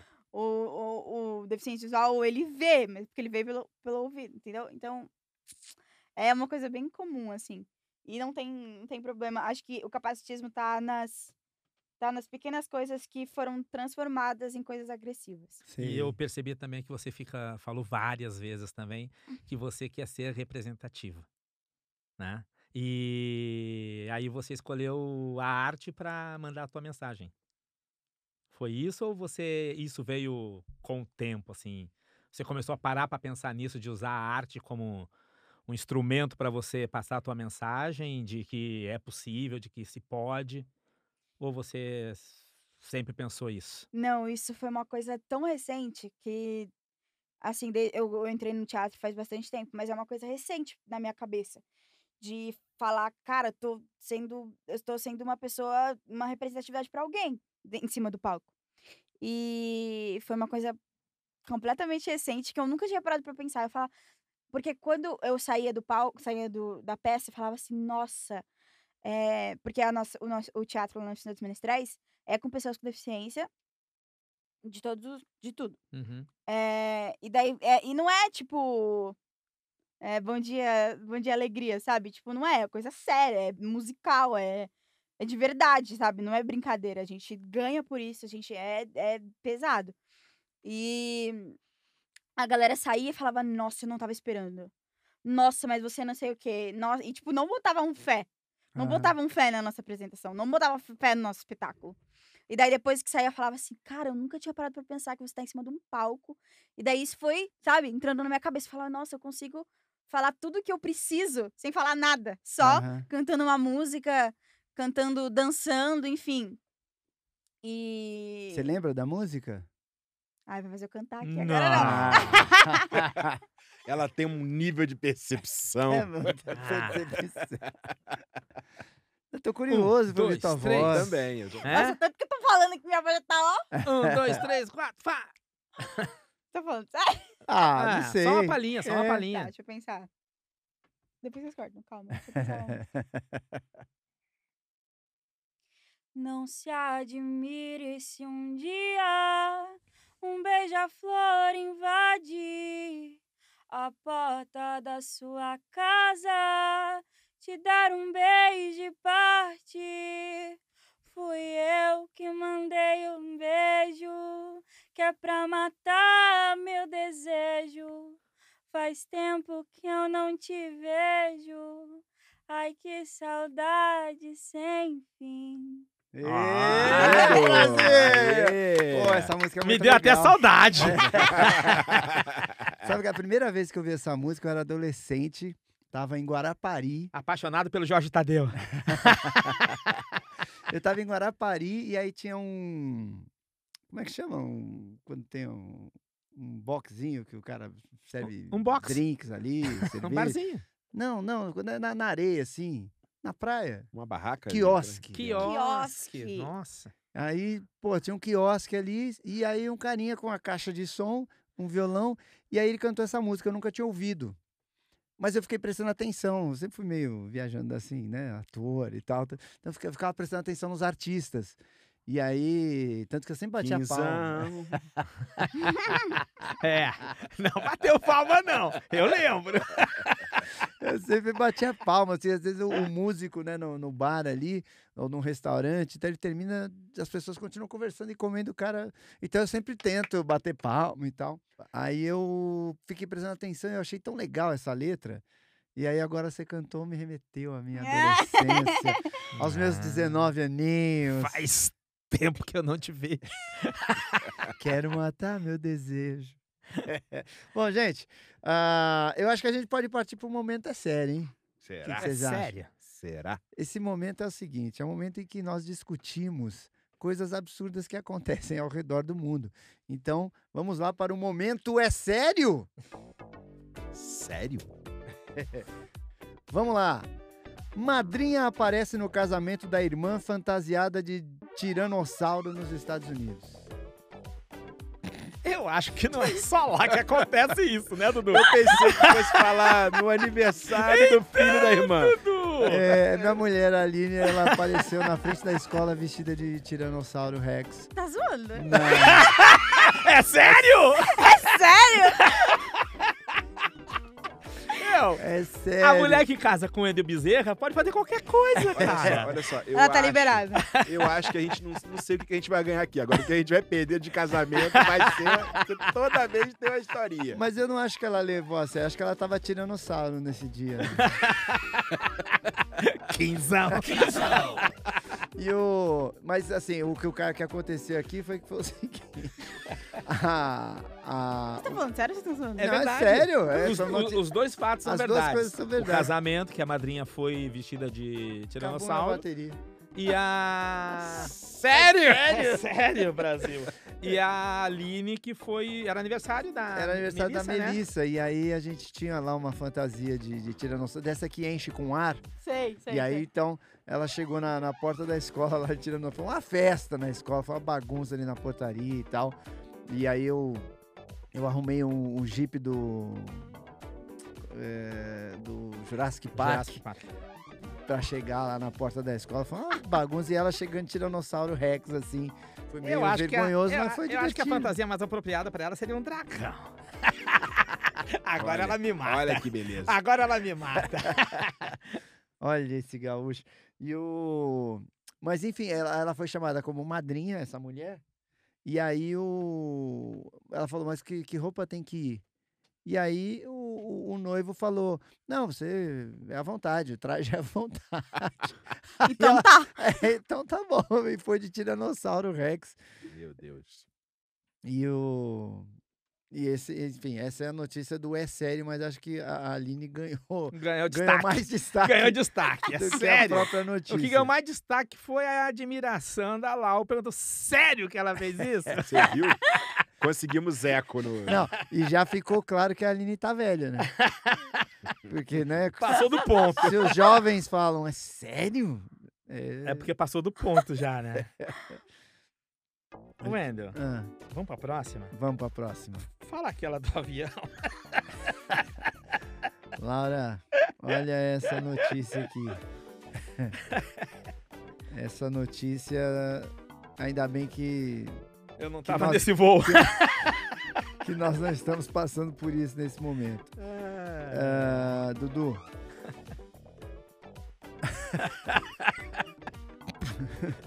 pouso de emergência. Avião faz pouso de emergência por conta de flatulências do passageiro. Não entendi por que que você me chamou. É É sério? um feedback? O piloto de uma aeronave da companhia aérea Transavia Airlines, Transavia, Transavia, enfim, foi obrigado a realizar um pouso de emergência devido a um passageiro que se recusava a parar de soltar flatulências. Flatulência também. Isso mesmo, o passageiro não parava de soltar puns. O caso aconteceu em um voo que saiu de Dubai para Amsterdã. Isso aconteceu, Gaúcho. Você. Você seria essa pessoa? Eu, eu, eu vou contar um fato que aconteceu comigo, então. Ê, Laia! Lá vem o gaúcho. Momento é sério? Eu estava viajando para o Rio de Janeiro, de busão, é claro, né? De ônibus. E o ônibus estava vazio, tinha meia dúzia de pessoas. Aí, quase todos os outros quatro, cinco pessoas estavam sentadas no fundo do ônibus. Eu sentei do meio para frente. Né? Como estava vazio, deitei na poltrona e eu estava passando por momentos Dificuldades Complicações. estomacais. dificuldades estomacais, né? Então eu tava flatulenta. e aí, beleza, né, cara? Mas eu tava daquele jeito, tipo, NASA. urubuzão mesmo, né? e aí, beleza, viagem seguindo e eu lá, só bufando, bufando, bufando. Aí o ônibus parou no meio do caminho, entrou um policial rodoviário que tava pedindo carona, né? Que os ônibus fazem isso, né? Eles param, dão carona pros caras. O cara subiu e perguntou pro motorista: e aí, tudo tranquilo? E pra mim tava tudo tranquilo, porque ninguém lá dentro do ônibus tava reclamando, então falando. Porque tava morto. não tá. Não, Porque não tinha ninguém. o pessoal não tá sentindo, né? Aí o cara perguntou pro motorista, e aí, tudo bem? Mas, ah, tudo tranquilo, fora um cara que tá podre aí atrás. Ah, E mentira. o cara era você. o cheiro ia todo pra frente do ônibus, cara. Ai. Então eu soltava lá a bufa e o motorista que sentia. Coitado, olha o risco de um acidente. Ah, O eu risco, entendo- o Eu risco. entendo o piloto do avião. Gente, Nossa, É sério? isso. Você tem que parar um voo. Nossa. que fase, bicho. Que mais? Tinha mais uma aqui que eu tinha separado. Cadê, Brasil? Eu tenho uma aqui. Tem um, é- então manda é- aí. Essa é séria mesmo. Ei. Só. Não sei se vocês viram, mas um hotel famosíssimo de uma cidade turística famosíssima Eita. teve uma festa há uns 10 dias atrás com 500 pessoas. Rio de Janeiro. É sério? Sério? É sério. Não parece que é sério? Então vou dar os nomes das pessoas. Ai! 500 pessoas no Copacabana Eu ia falar Palace. Copacabana. Você falou famosíssimo? Fizeram uma festa com show de sei lá quem no meio da pandemia, bicho. Não, mas aí tem, tem concordância com a polícia, porque o- o- a galera que faz uma festa no Copacabana Palace, juntando 500 pessoas, não vai passar despercebido. E, e provavelmente é gente de, do alto Não é escalão. barato. Não é barato. fazer. É, Não é então já foi combinado, ó, não apareçam Mas aí lá. eu fico pensando assim, assim, vamos pensar o cara que é o gerente o do Frota não apareceu lá? Não, então, eu não tenho muitos detalhes, assim, eu não quero Neymar, ficar Neymar. falando, porque eu acho que deve ter um monte de coisa aqui que eu tô pesquisando aqui, porque deve ser fake news, deve ser, mas falam que, sei lá, que tinha bicheiro, que não sei o quê, falam o nome de, dos, dos artistas que, que fizeram o show. Mas eu fico só pensando assim, vamos pensar porque Copacabana Palace não dá pra fugir. É. Aí Uhum. você fala assim, o- você liga lá no Copacabana Palace agora e fala, pô, cara, eu queria fazer uma festa hoje pra 500 pessoas, você topa? Topo. Top. Topo? Em Como plena assim? pandemia. Então, você acha que o Copacabana Palace precisa do dinheiro daquela É. festa? É, Eu fico pensando na falta de senso que as pessoas têm. Porque assim, o cara É, pode show, ter né? sido. Teve, teve show, não teve? O cara pode ser falar assim, puta, vou chutar aqui. É 15 anos da minha filha, ela passou por milhões de problemas de saúde, não vou deixar essa data passar em branco. Ele pode tentar, ligar lá e falar assim, cara, eu tenho dinheiro pra fazer, eu quero tentar fazer. Não tô dizendo que ele tá certo, mas alguém no Copacabana essa Palace Faz sentido. topar É, fazer. não, é absurdo. É, não, o cara é sério querer, total, o né? cara É. querer fazer, ok. O problema é o pessoal do Copacabana Palace aceitar. Topar. É, é, não, e, as e os convidados, porque eu não sei É. assim, é aquele troço, alguém teve uma ideia idiota, né? Alguém 500, teve uma é. ideia idiota. E, E aí, 500 500 idiotas pessoas em, uma empresa e não sei o que falando, boa Beleza. ideia. É. Cara, como é que eu não pensei Por que não? Por que não? Não, porque a gente Ah. tava falando do, do que a Laura tava falando, da coisa de das pessoas estão querendo brigar por alguma coisa e estão com medo de se juntar pra isso. E Né? como que você convence 500 pessoas pra Participar de uma comemorar, bicho? Que Nossa, loucura. bizarro. Esse É, um- sério É isso? sério, Brasil. E esse aqui, gente? Camelos são desclassificados de concurso de beleza na Arábia Saudita por uso de botox. Camelo? Colocaram botox na boca dos camelos pra eles ficarem tipo Anitta. É. Com o biquinho em pé. É mole, cara? Caramba, bicho. Os caras colocam botox em camelo, E bicho. eu, e eu Ela jurando que você tava lendo errado. Eu achei que Eu era jurei- eu que cameloso. eu é. achei que gente tava Olha, olha o biquinho dos camelos. Ah, mas o camelo ficou. Ficou gato, é, né? o camelo ficou pegável, hein? Ah, quem é que resiste uma boca dessa? Que Olha do lado com a boca caída. É verdade, ó. A boquinha Um caída da outra. É uma pena. Gente, um, um dia o Quinzão vai ser com vídeo também. A gente vai mostrar essas coisas. Tem um camelo com a boca caída. Lábios E carnudos. um camelo meio Ah, Angelina Jolie. É só o pessoal procurar essa notícia porque é verdade. Bota É lá, verdade, é só procurar. Concurso de camelos na Arábia Saudita. A última momento é sério. Vamos lá. Homem, é, homem procurado não gosta de foto divulgada pela polícia e sugere outra. O cara entrou em É contato. claro, meu. Não, usa Ah, essa pô- foto aqui que. Ah, Por eu tô com ca- favor. Aí eu tô com cara de bandido, pô. Eu tô bem melhor que isso aí. Essa Pô, foto é antiga, é de outro é roubo que eu antiga. fiz. Eu sou bem melhor que isso. Aí eu tô com cara de valoriza. bandido. Olha, é Stephen Murphy, de 33 anos, procurado pela polícia de Lincolnshire. É, Ele é é modelo e tal.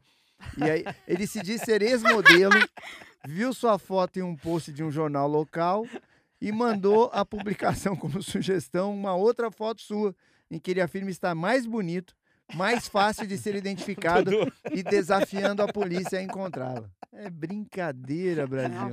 Ache-me se puder. Ah, mas ele tá gato. Se bem que aquele camelo tá com a boca mais bonita. A boca do camelo, ele... a boca do camelo é melhor que a dele. O esteticista do camelo é melhor que o dele. Dubai, o pessoal tem mais dinheiro. Na verdade, o camelo tem mais grana que ele, né? Ele tá roubando pouco. Gente, Ah. é, eu queria terminar aqui, levar para uma última. Dudu falou alguma coisa aqui que me lembrou. Queria a opinião de vocês. Vamos discutir a respeito, Laura. O prefeito de São Paulo, Bruno Covas, né, infelizmente faleceu, 41 anos, acho, 42, pô, muito jovem, né? E, e aí ele foi detonado na final da Libertadores, que ele levou o filho para ir ao estádio ver a final lá no Maracanã. Em né? plena pandemia. Em plena pandemia. E tinha acabado de, de sair eh, da cidade, entrou em Lockdown. Em, em lockdown e tal. E aí, agora que ele faleceu, muitas pessoas se solidarizaram, falando: não, puxa vida, eu me arrependo de ter dito isso, de ter julgado, porque, poxa, era um momento dele com o filho e ele ia morrer e tal. O que, que vocês acham disso? Começa Lau. Laura. É, eu acho que a morte dele foi uma coisa muito severa, né? A galera tava caindo muito em cima, estavam falando. Eu acho que, independente da pessoa que é, eu acho que morte é uma coisa muito pesada pra você vangloriar, enfim.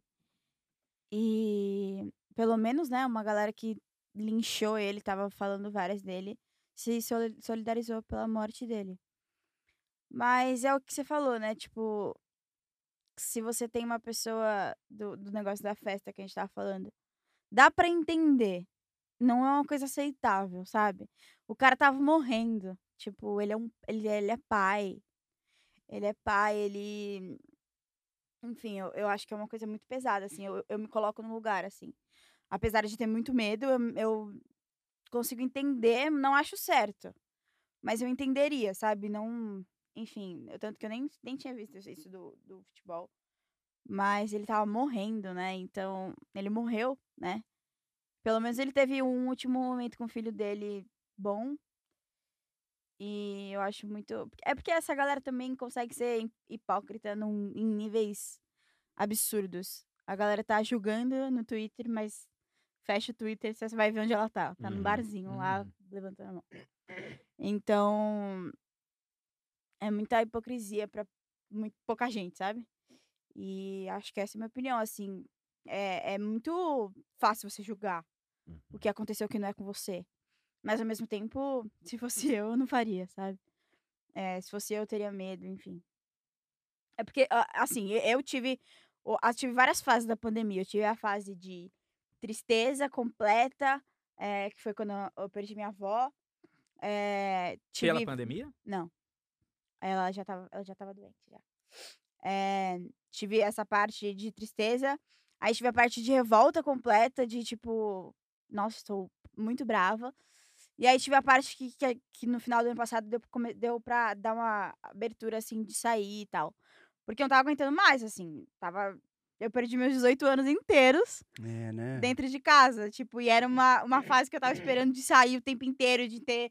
Tirei minha carta de motorista, e daí eu tava Já achando posso que, né? entrar em motel. é, então, né? E aí, não rolou, mas assim. Mas vai rolar. hum, Vai rolar. Vamos fazer esse contato aí. Vai lá, ela, ela vai ser uma das clientes VIPs do Bilal. E daí, é, aí depois eu consegui, eu dei uma abertura assim. E daí agora eu tô voltando de novo, porque esse negócio do Paulo mexeu muito comigo. E aconteceu um caso também que é muito perto a mim, que morreu pela pandemia e que me afetou muito. E aí, isso tá voltando assim, e agora voltou tudo de novo. Então eu tô na parte de tristeza de novo, sabe? E tá nesse ciclo. Eu falo que parece que a gente tá vivendo um ciclo. A gente tá num mundo paralelo, assim, a gente tá vivendo um ciclo, vivendo as mesmas coisas. A gente tá em março de novo, e a gente tá vivendo tudo de novo, só que 20 vezes pior. O dia da marmota. É. E, enfim, eu acho que é- são, são casos e casos, coisas e coisas, mas acho que a gente precisa de consciência e, enfim. Ah, Eu já sou um pouco mais crítico, cara. Eu acho que tem que se separar as coisas. né? Eu acho que as coisas têm que ser separadas. É porque uma coisa é o ser humano que conviveu com câncer por anos e anos e anos, né? E morreu jovem aos 41 anos, né? Claro que isso acho que choca qualquer um. Eu, pelo menos, sempre que vejo uma pessoa jovem que morre, eu, eu sinto. Eu sinto, No né? teu caso, quase todo mundo é jovem, né? Quando No meu caso, eu sinto alguém. pra todo mundo. e no meu caso é mais fácil sentir, então, né? Porque todo mundo é mais jovem que eu. Então, eu sinto bastante quando um jovem morre. Né? Senti com o Paulo Gustavo. Gustavo, né? Apesar de nem saber quem era, eu senti a morte do MC Kevin também aí, porque 23 anos, imagina. O cara nem viveu. Exato. É, né? O cara nem Exato. viveu. Então não tem como tu não se compadecer com a situação. Né? A morte do Paulo Gustavo foi, tipo, porque o Paulo era uma, é, é, né, é uma, uma representação pra mim de ator muito forte. Eu era muito, Não, muito, ele era muito, ótimo, muito, era muito maravilhoso. E eu acho que também a morte dele mostrou que ninguém escapa. sabe? Uhum. Ninguém. Pode ser rico, pode ser pobre, você pode ser famoso, pode ser anônimo, pode ser quem que você quiser. Hum, Ninguém escapa disso. Ninguém, ninguém. E isso finalmente mostrou para algumas pessoas. Mostrou que ninguém consegue escapar. Nem ele que tinha todo o dinheiro do mundo, Com o aparato Ca- todo com que ele tudo tinha. que ele tinha, tudo, tudo, tudo, tudo. Ele não conseguiu vencer. Então, a morte dele me pegou muito aí, sabe? Porque eu tinha acabado de sair de um episódio de, de perder alguém pela pandemia. E depois ele, que era uma coisa que eu fei. E ninguém eu não tava conseguindo acreditar, tipo. Porque eu falo que amor de fã, pra mim, é uma coisa muito abstrata. E a morte também é uma coisa muito abstrata pra mim. é A morte você não consegue tocar. E eu sou uma pessoa que eu preciso do toque, sabe? Eu preciso do, do perto, assim. E amor de fã também. Eu não consigo. Eu, nu- eu nunca vi o Paulo pessoalmente. Mas eu era completamente fanática por ele, porque ele é uma pessoa muito incrível em todos os aspectos. Então, isso da pandemia também é uma coisa muito abstrata pra mim.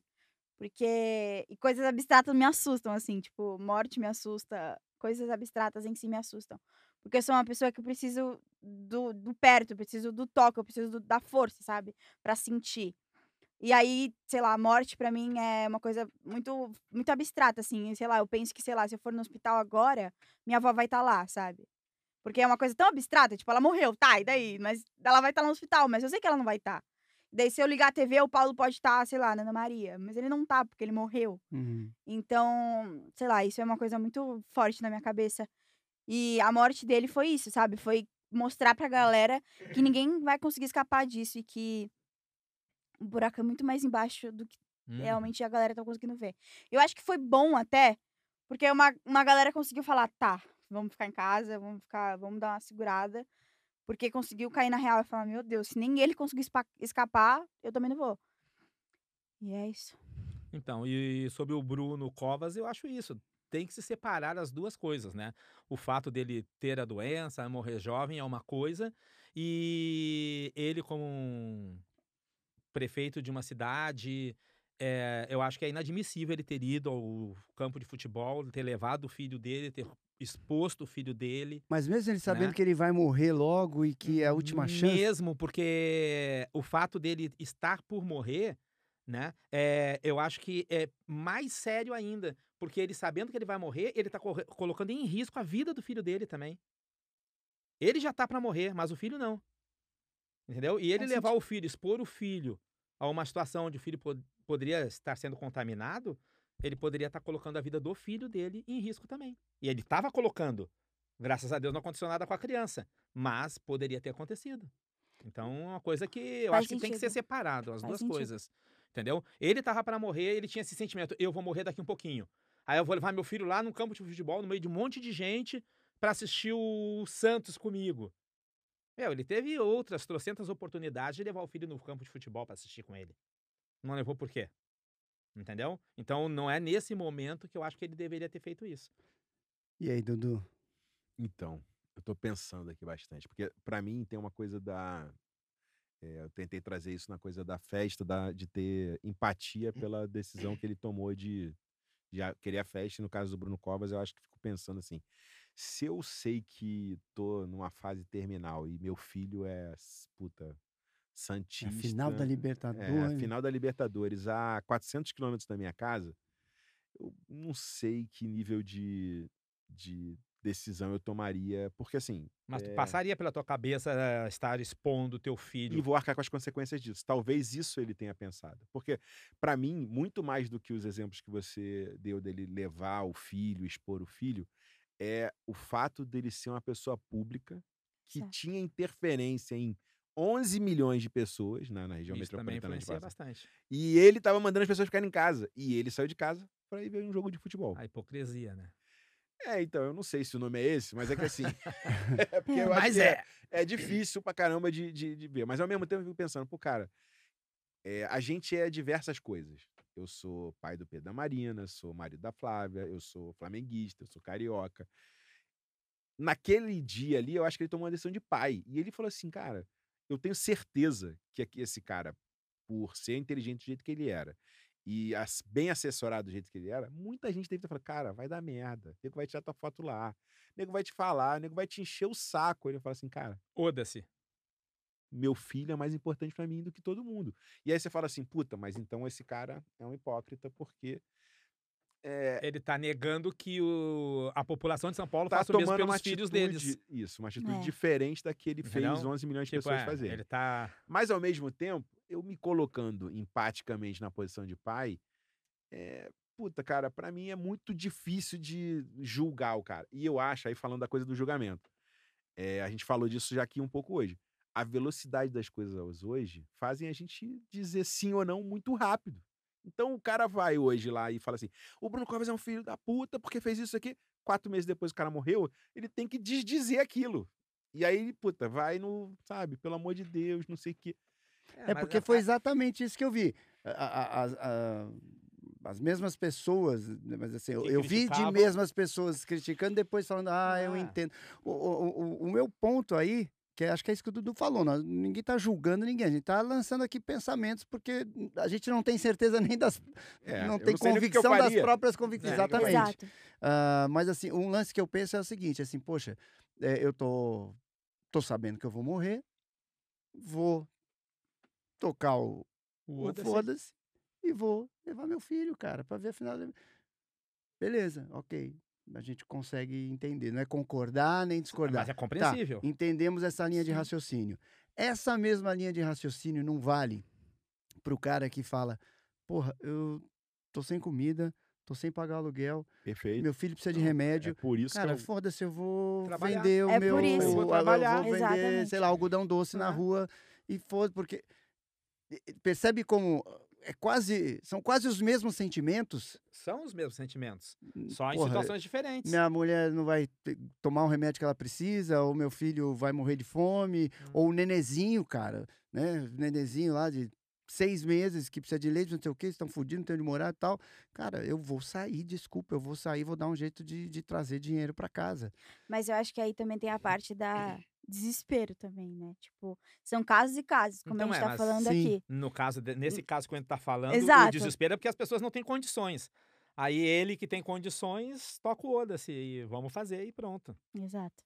Não, onde eu quero chegar, na verdade, é que assim, acho que não vale julgar nem, ah, sei lá, o, o- o Bruno Covas, mas também não vale julgar o cara que, de repente, ele realmente precisa trabalhar. Não porque, Uhum. porque às vezes a gente fala, "Ah, a gente precisa trabalhar, fica parecendo um troço meio babaca, mas tem gente que tem essa situação, bebê em casa, ah, precisa comprar um remédio, ah, precisa de verdade, né? Porque trabalhar todo não, mundo é, precisa, né? Literalmente dinheiro precisa mundo viver, pra precisa. sobreviver, porque Sobrevivência. o nível de fome que aumentou nisso é completamente É. assustador.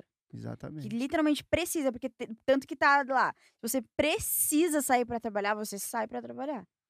Mas t- são, são casos e casos e, enfim, eu acho que a gente tem que preservar pela vida do outro independente, né? Tipo, porque ele, como ele falou, ele preservou pela vida, pelo último momento com o filho dele, mas ao mesmo tempo colocou o filho dele em risco. Então, tem os dois lados da moeda, né? Sim. Gaúcho, você que é um cara que não precisa trabalhar. Diga, diga. Você que vive de rendas e tal. Vendo calcinhas. como-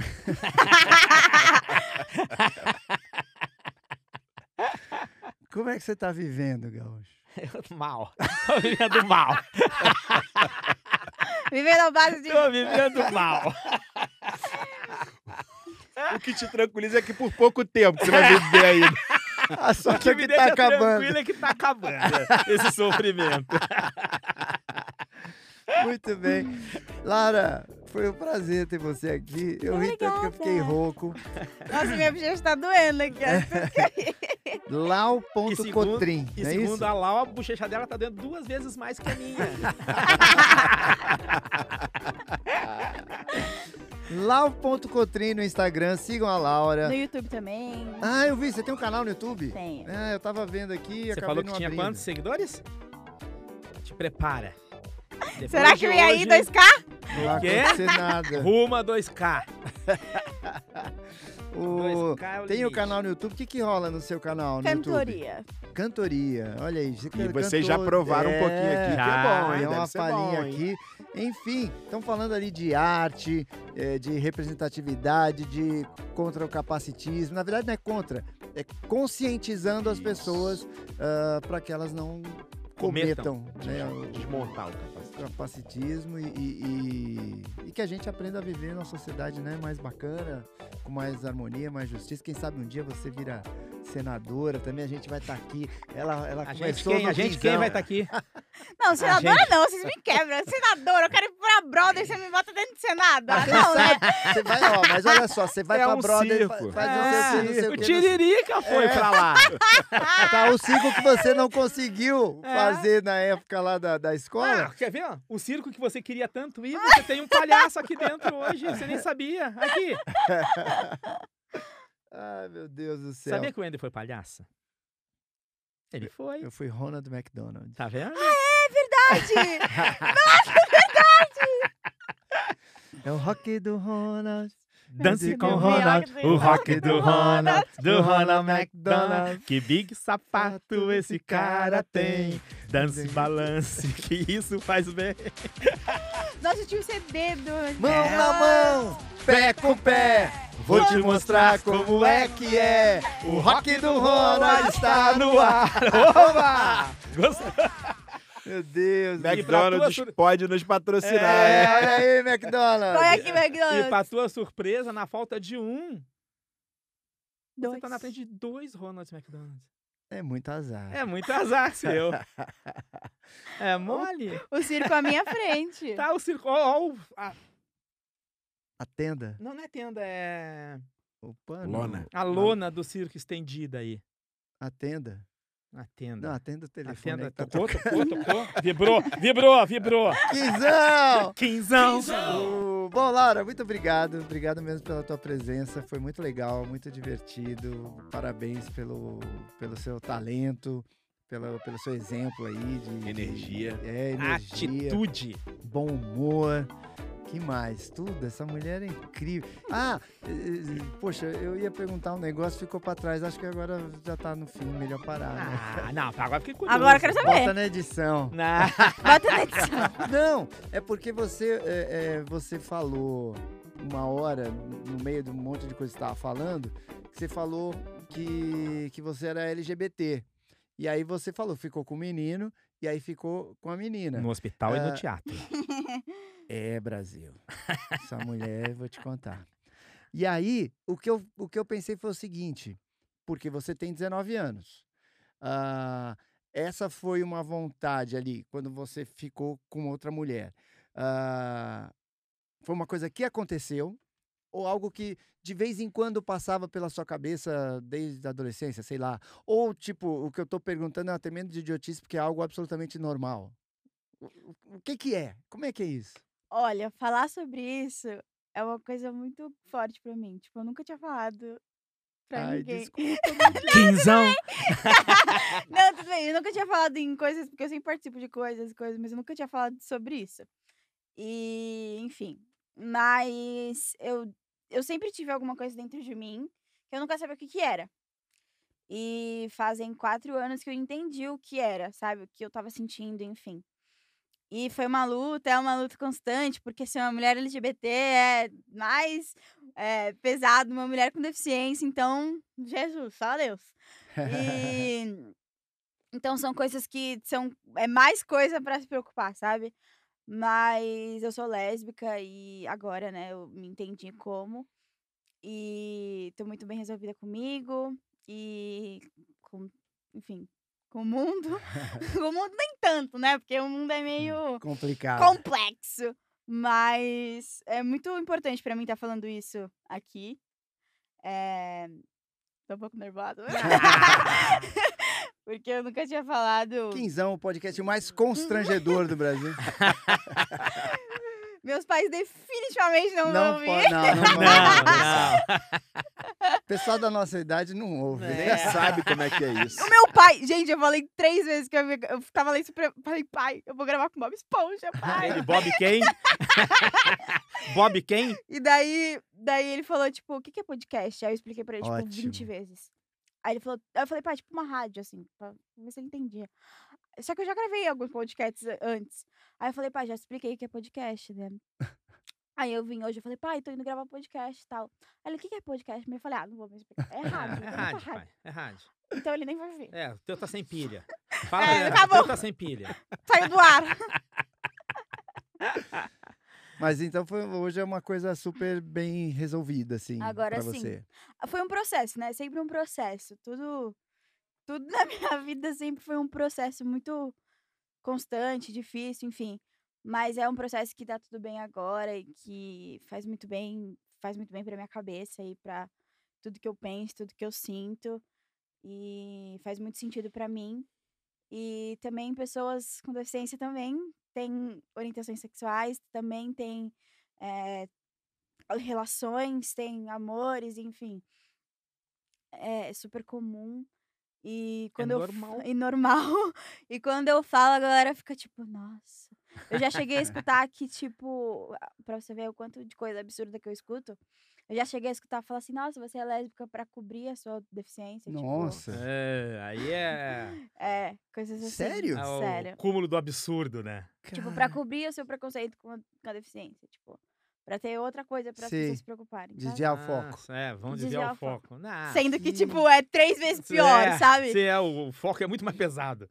Então, coisas assim, capazes, já fui submetida a escutar. Não, e você devia Então- responder, não, e puta, tem gente que, inclusive, sem cérebro igual a você, que fala esse tipo É. de coisa. Que, puta. Ah, se eu sentar aqui e É. falar todas as coisas que eu já ouvi, vocês vão ficar cair pra trás. Porque É. cada coisa completamente sem noção, sabe? Tipo. E que, mano, um Google, um Google resolvia, sabe? Dá um uma Google bugada já aí, dava uma tada. Até eu que sou teve- velho, sei falar, E dá uma você, bugada. você hoje você acha isso absurdo, ridículo, sem noção e tal, mas teve- no começo, assim, nas primeiras, dos primeiros impactos, assim, você, você chorava? Era algo que te derrubava? No começo era mais pesado porque eu não sabia onde onde eu tava pisando, sabe? Eu não sabia o que, que tava acontecendo. E no começo eu tava tentando me entender primeiro. Enfim, era só coisa da minha cabeça, ou era isso realmente, ou coisas que eu precisava entender comigo. E aí eu precisava entender o que o outro tá falando e o quanto eu ia sofrer lá fora, sabe? Porque eu já sei desde sempre que, tipo, eu vou ter que provar todo dia que dá certo, sabe? E aí vai ter mais alguma coisa pra eu ter que provar de novo. Então, tipo, ai, é muito difícil viver. É uma batalha, é uma batalha sem fim, né? Brincadeira, mas assim, é isso, sabe? Você tem que estar provando sempre que dá certo e que pode dar certo. É bem cansativo. Mas eu quero isso pra mim, sabe? Eu quero tá mostrando pras pessoas que vai dar certo e que tá tudo bem e que eu não sou uma super heroína por isso, mas eu quero mostrar que a gente consegue e que é tudo normal e que, enfim. Sim. Mas é isso aí. E o mais importante é. de tudo é você estar bem com você mesmo. Eu Vou me amo, eu pra me todo gosto. mundo que eu não precisava Tava provar Bem. nada pra ninguém. Você canta também, Gaúcho? Canta. Eu mais encanto. Esse podcast hoje foi Não, muito encanta, eu- artístico. eu Tô me mais encanto muito que eu- deslocado aqui. eu não sei nem fazer aquele negócio de bolinha no sinal, pô. Ah, dá. Dudu, você é muito fraco no serviço. Mas, Quando eu digo que eu mais o cara é carioca, encanto... ele fala sinal. É. O paulista fala no farol. No farol. e lá no sul a gente fala na sinaleira. é mole? Na sinaleira, sinal, farol. Quinzão é para todo o Brasil. Laura, obrigado demais. Você foi super generosa, foi muito bacana. Agregou assim, tipo, muito. Foi muito bom, muito esclarecedor, rico.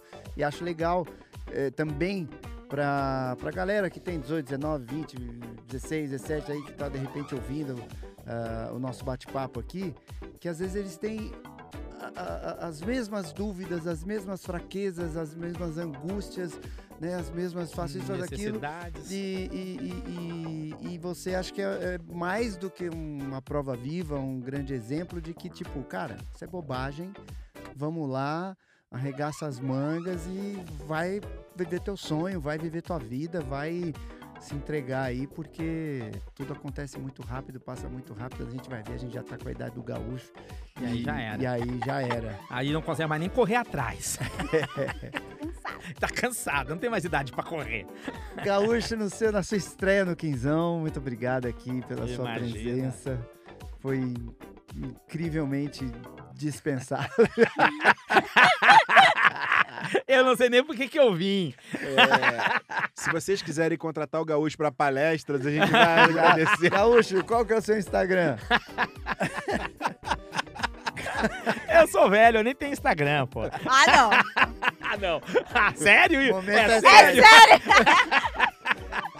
Não, Gaúcho tem. A ele é Laura pegou o Rogério- espírito do Rogério SL. Wagner. Não, Rogério Wagner ser- 50. Eu acho que eu devia ser a, a trilha sonora do SL. Toda vez que colocar, coloca eu falando atrás. Como é que é? Rogério, Rogério Wagner 50. Wagner com W. Com W. Esse. É Rogério Wagner sem H.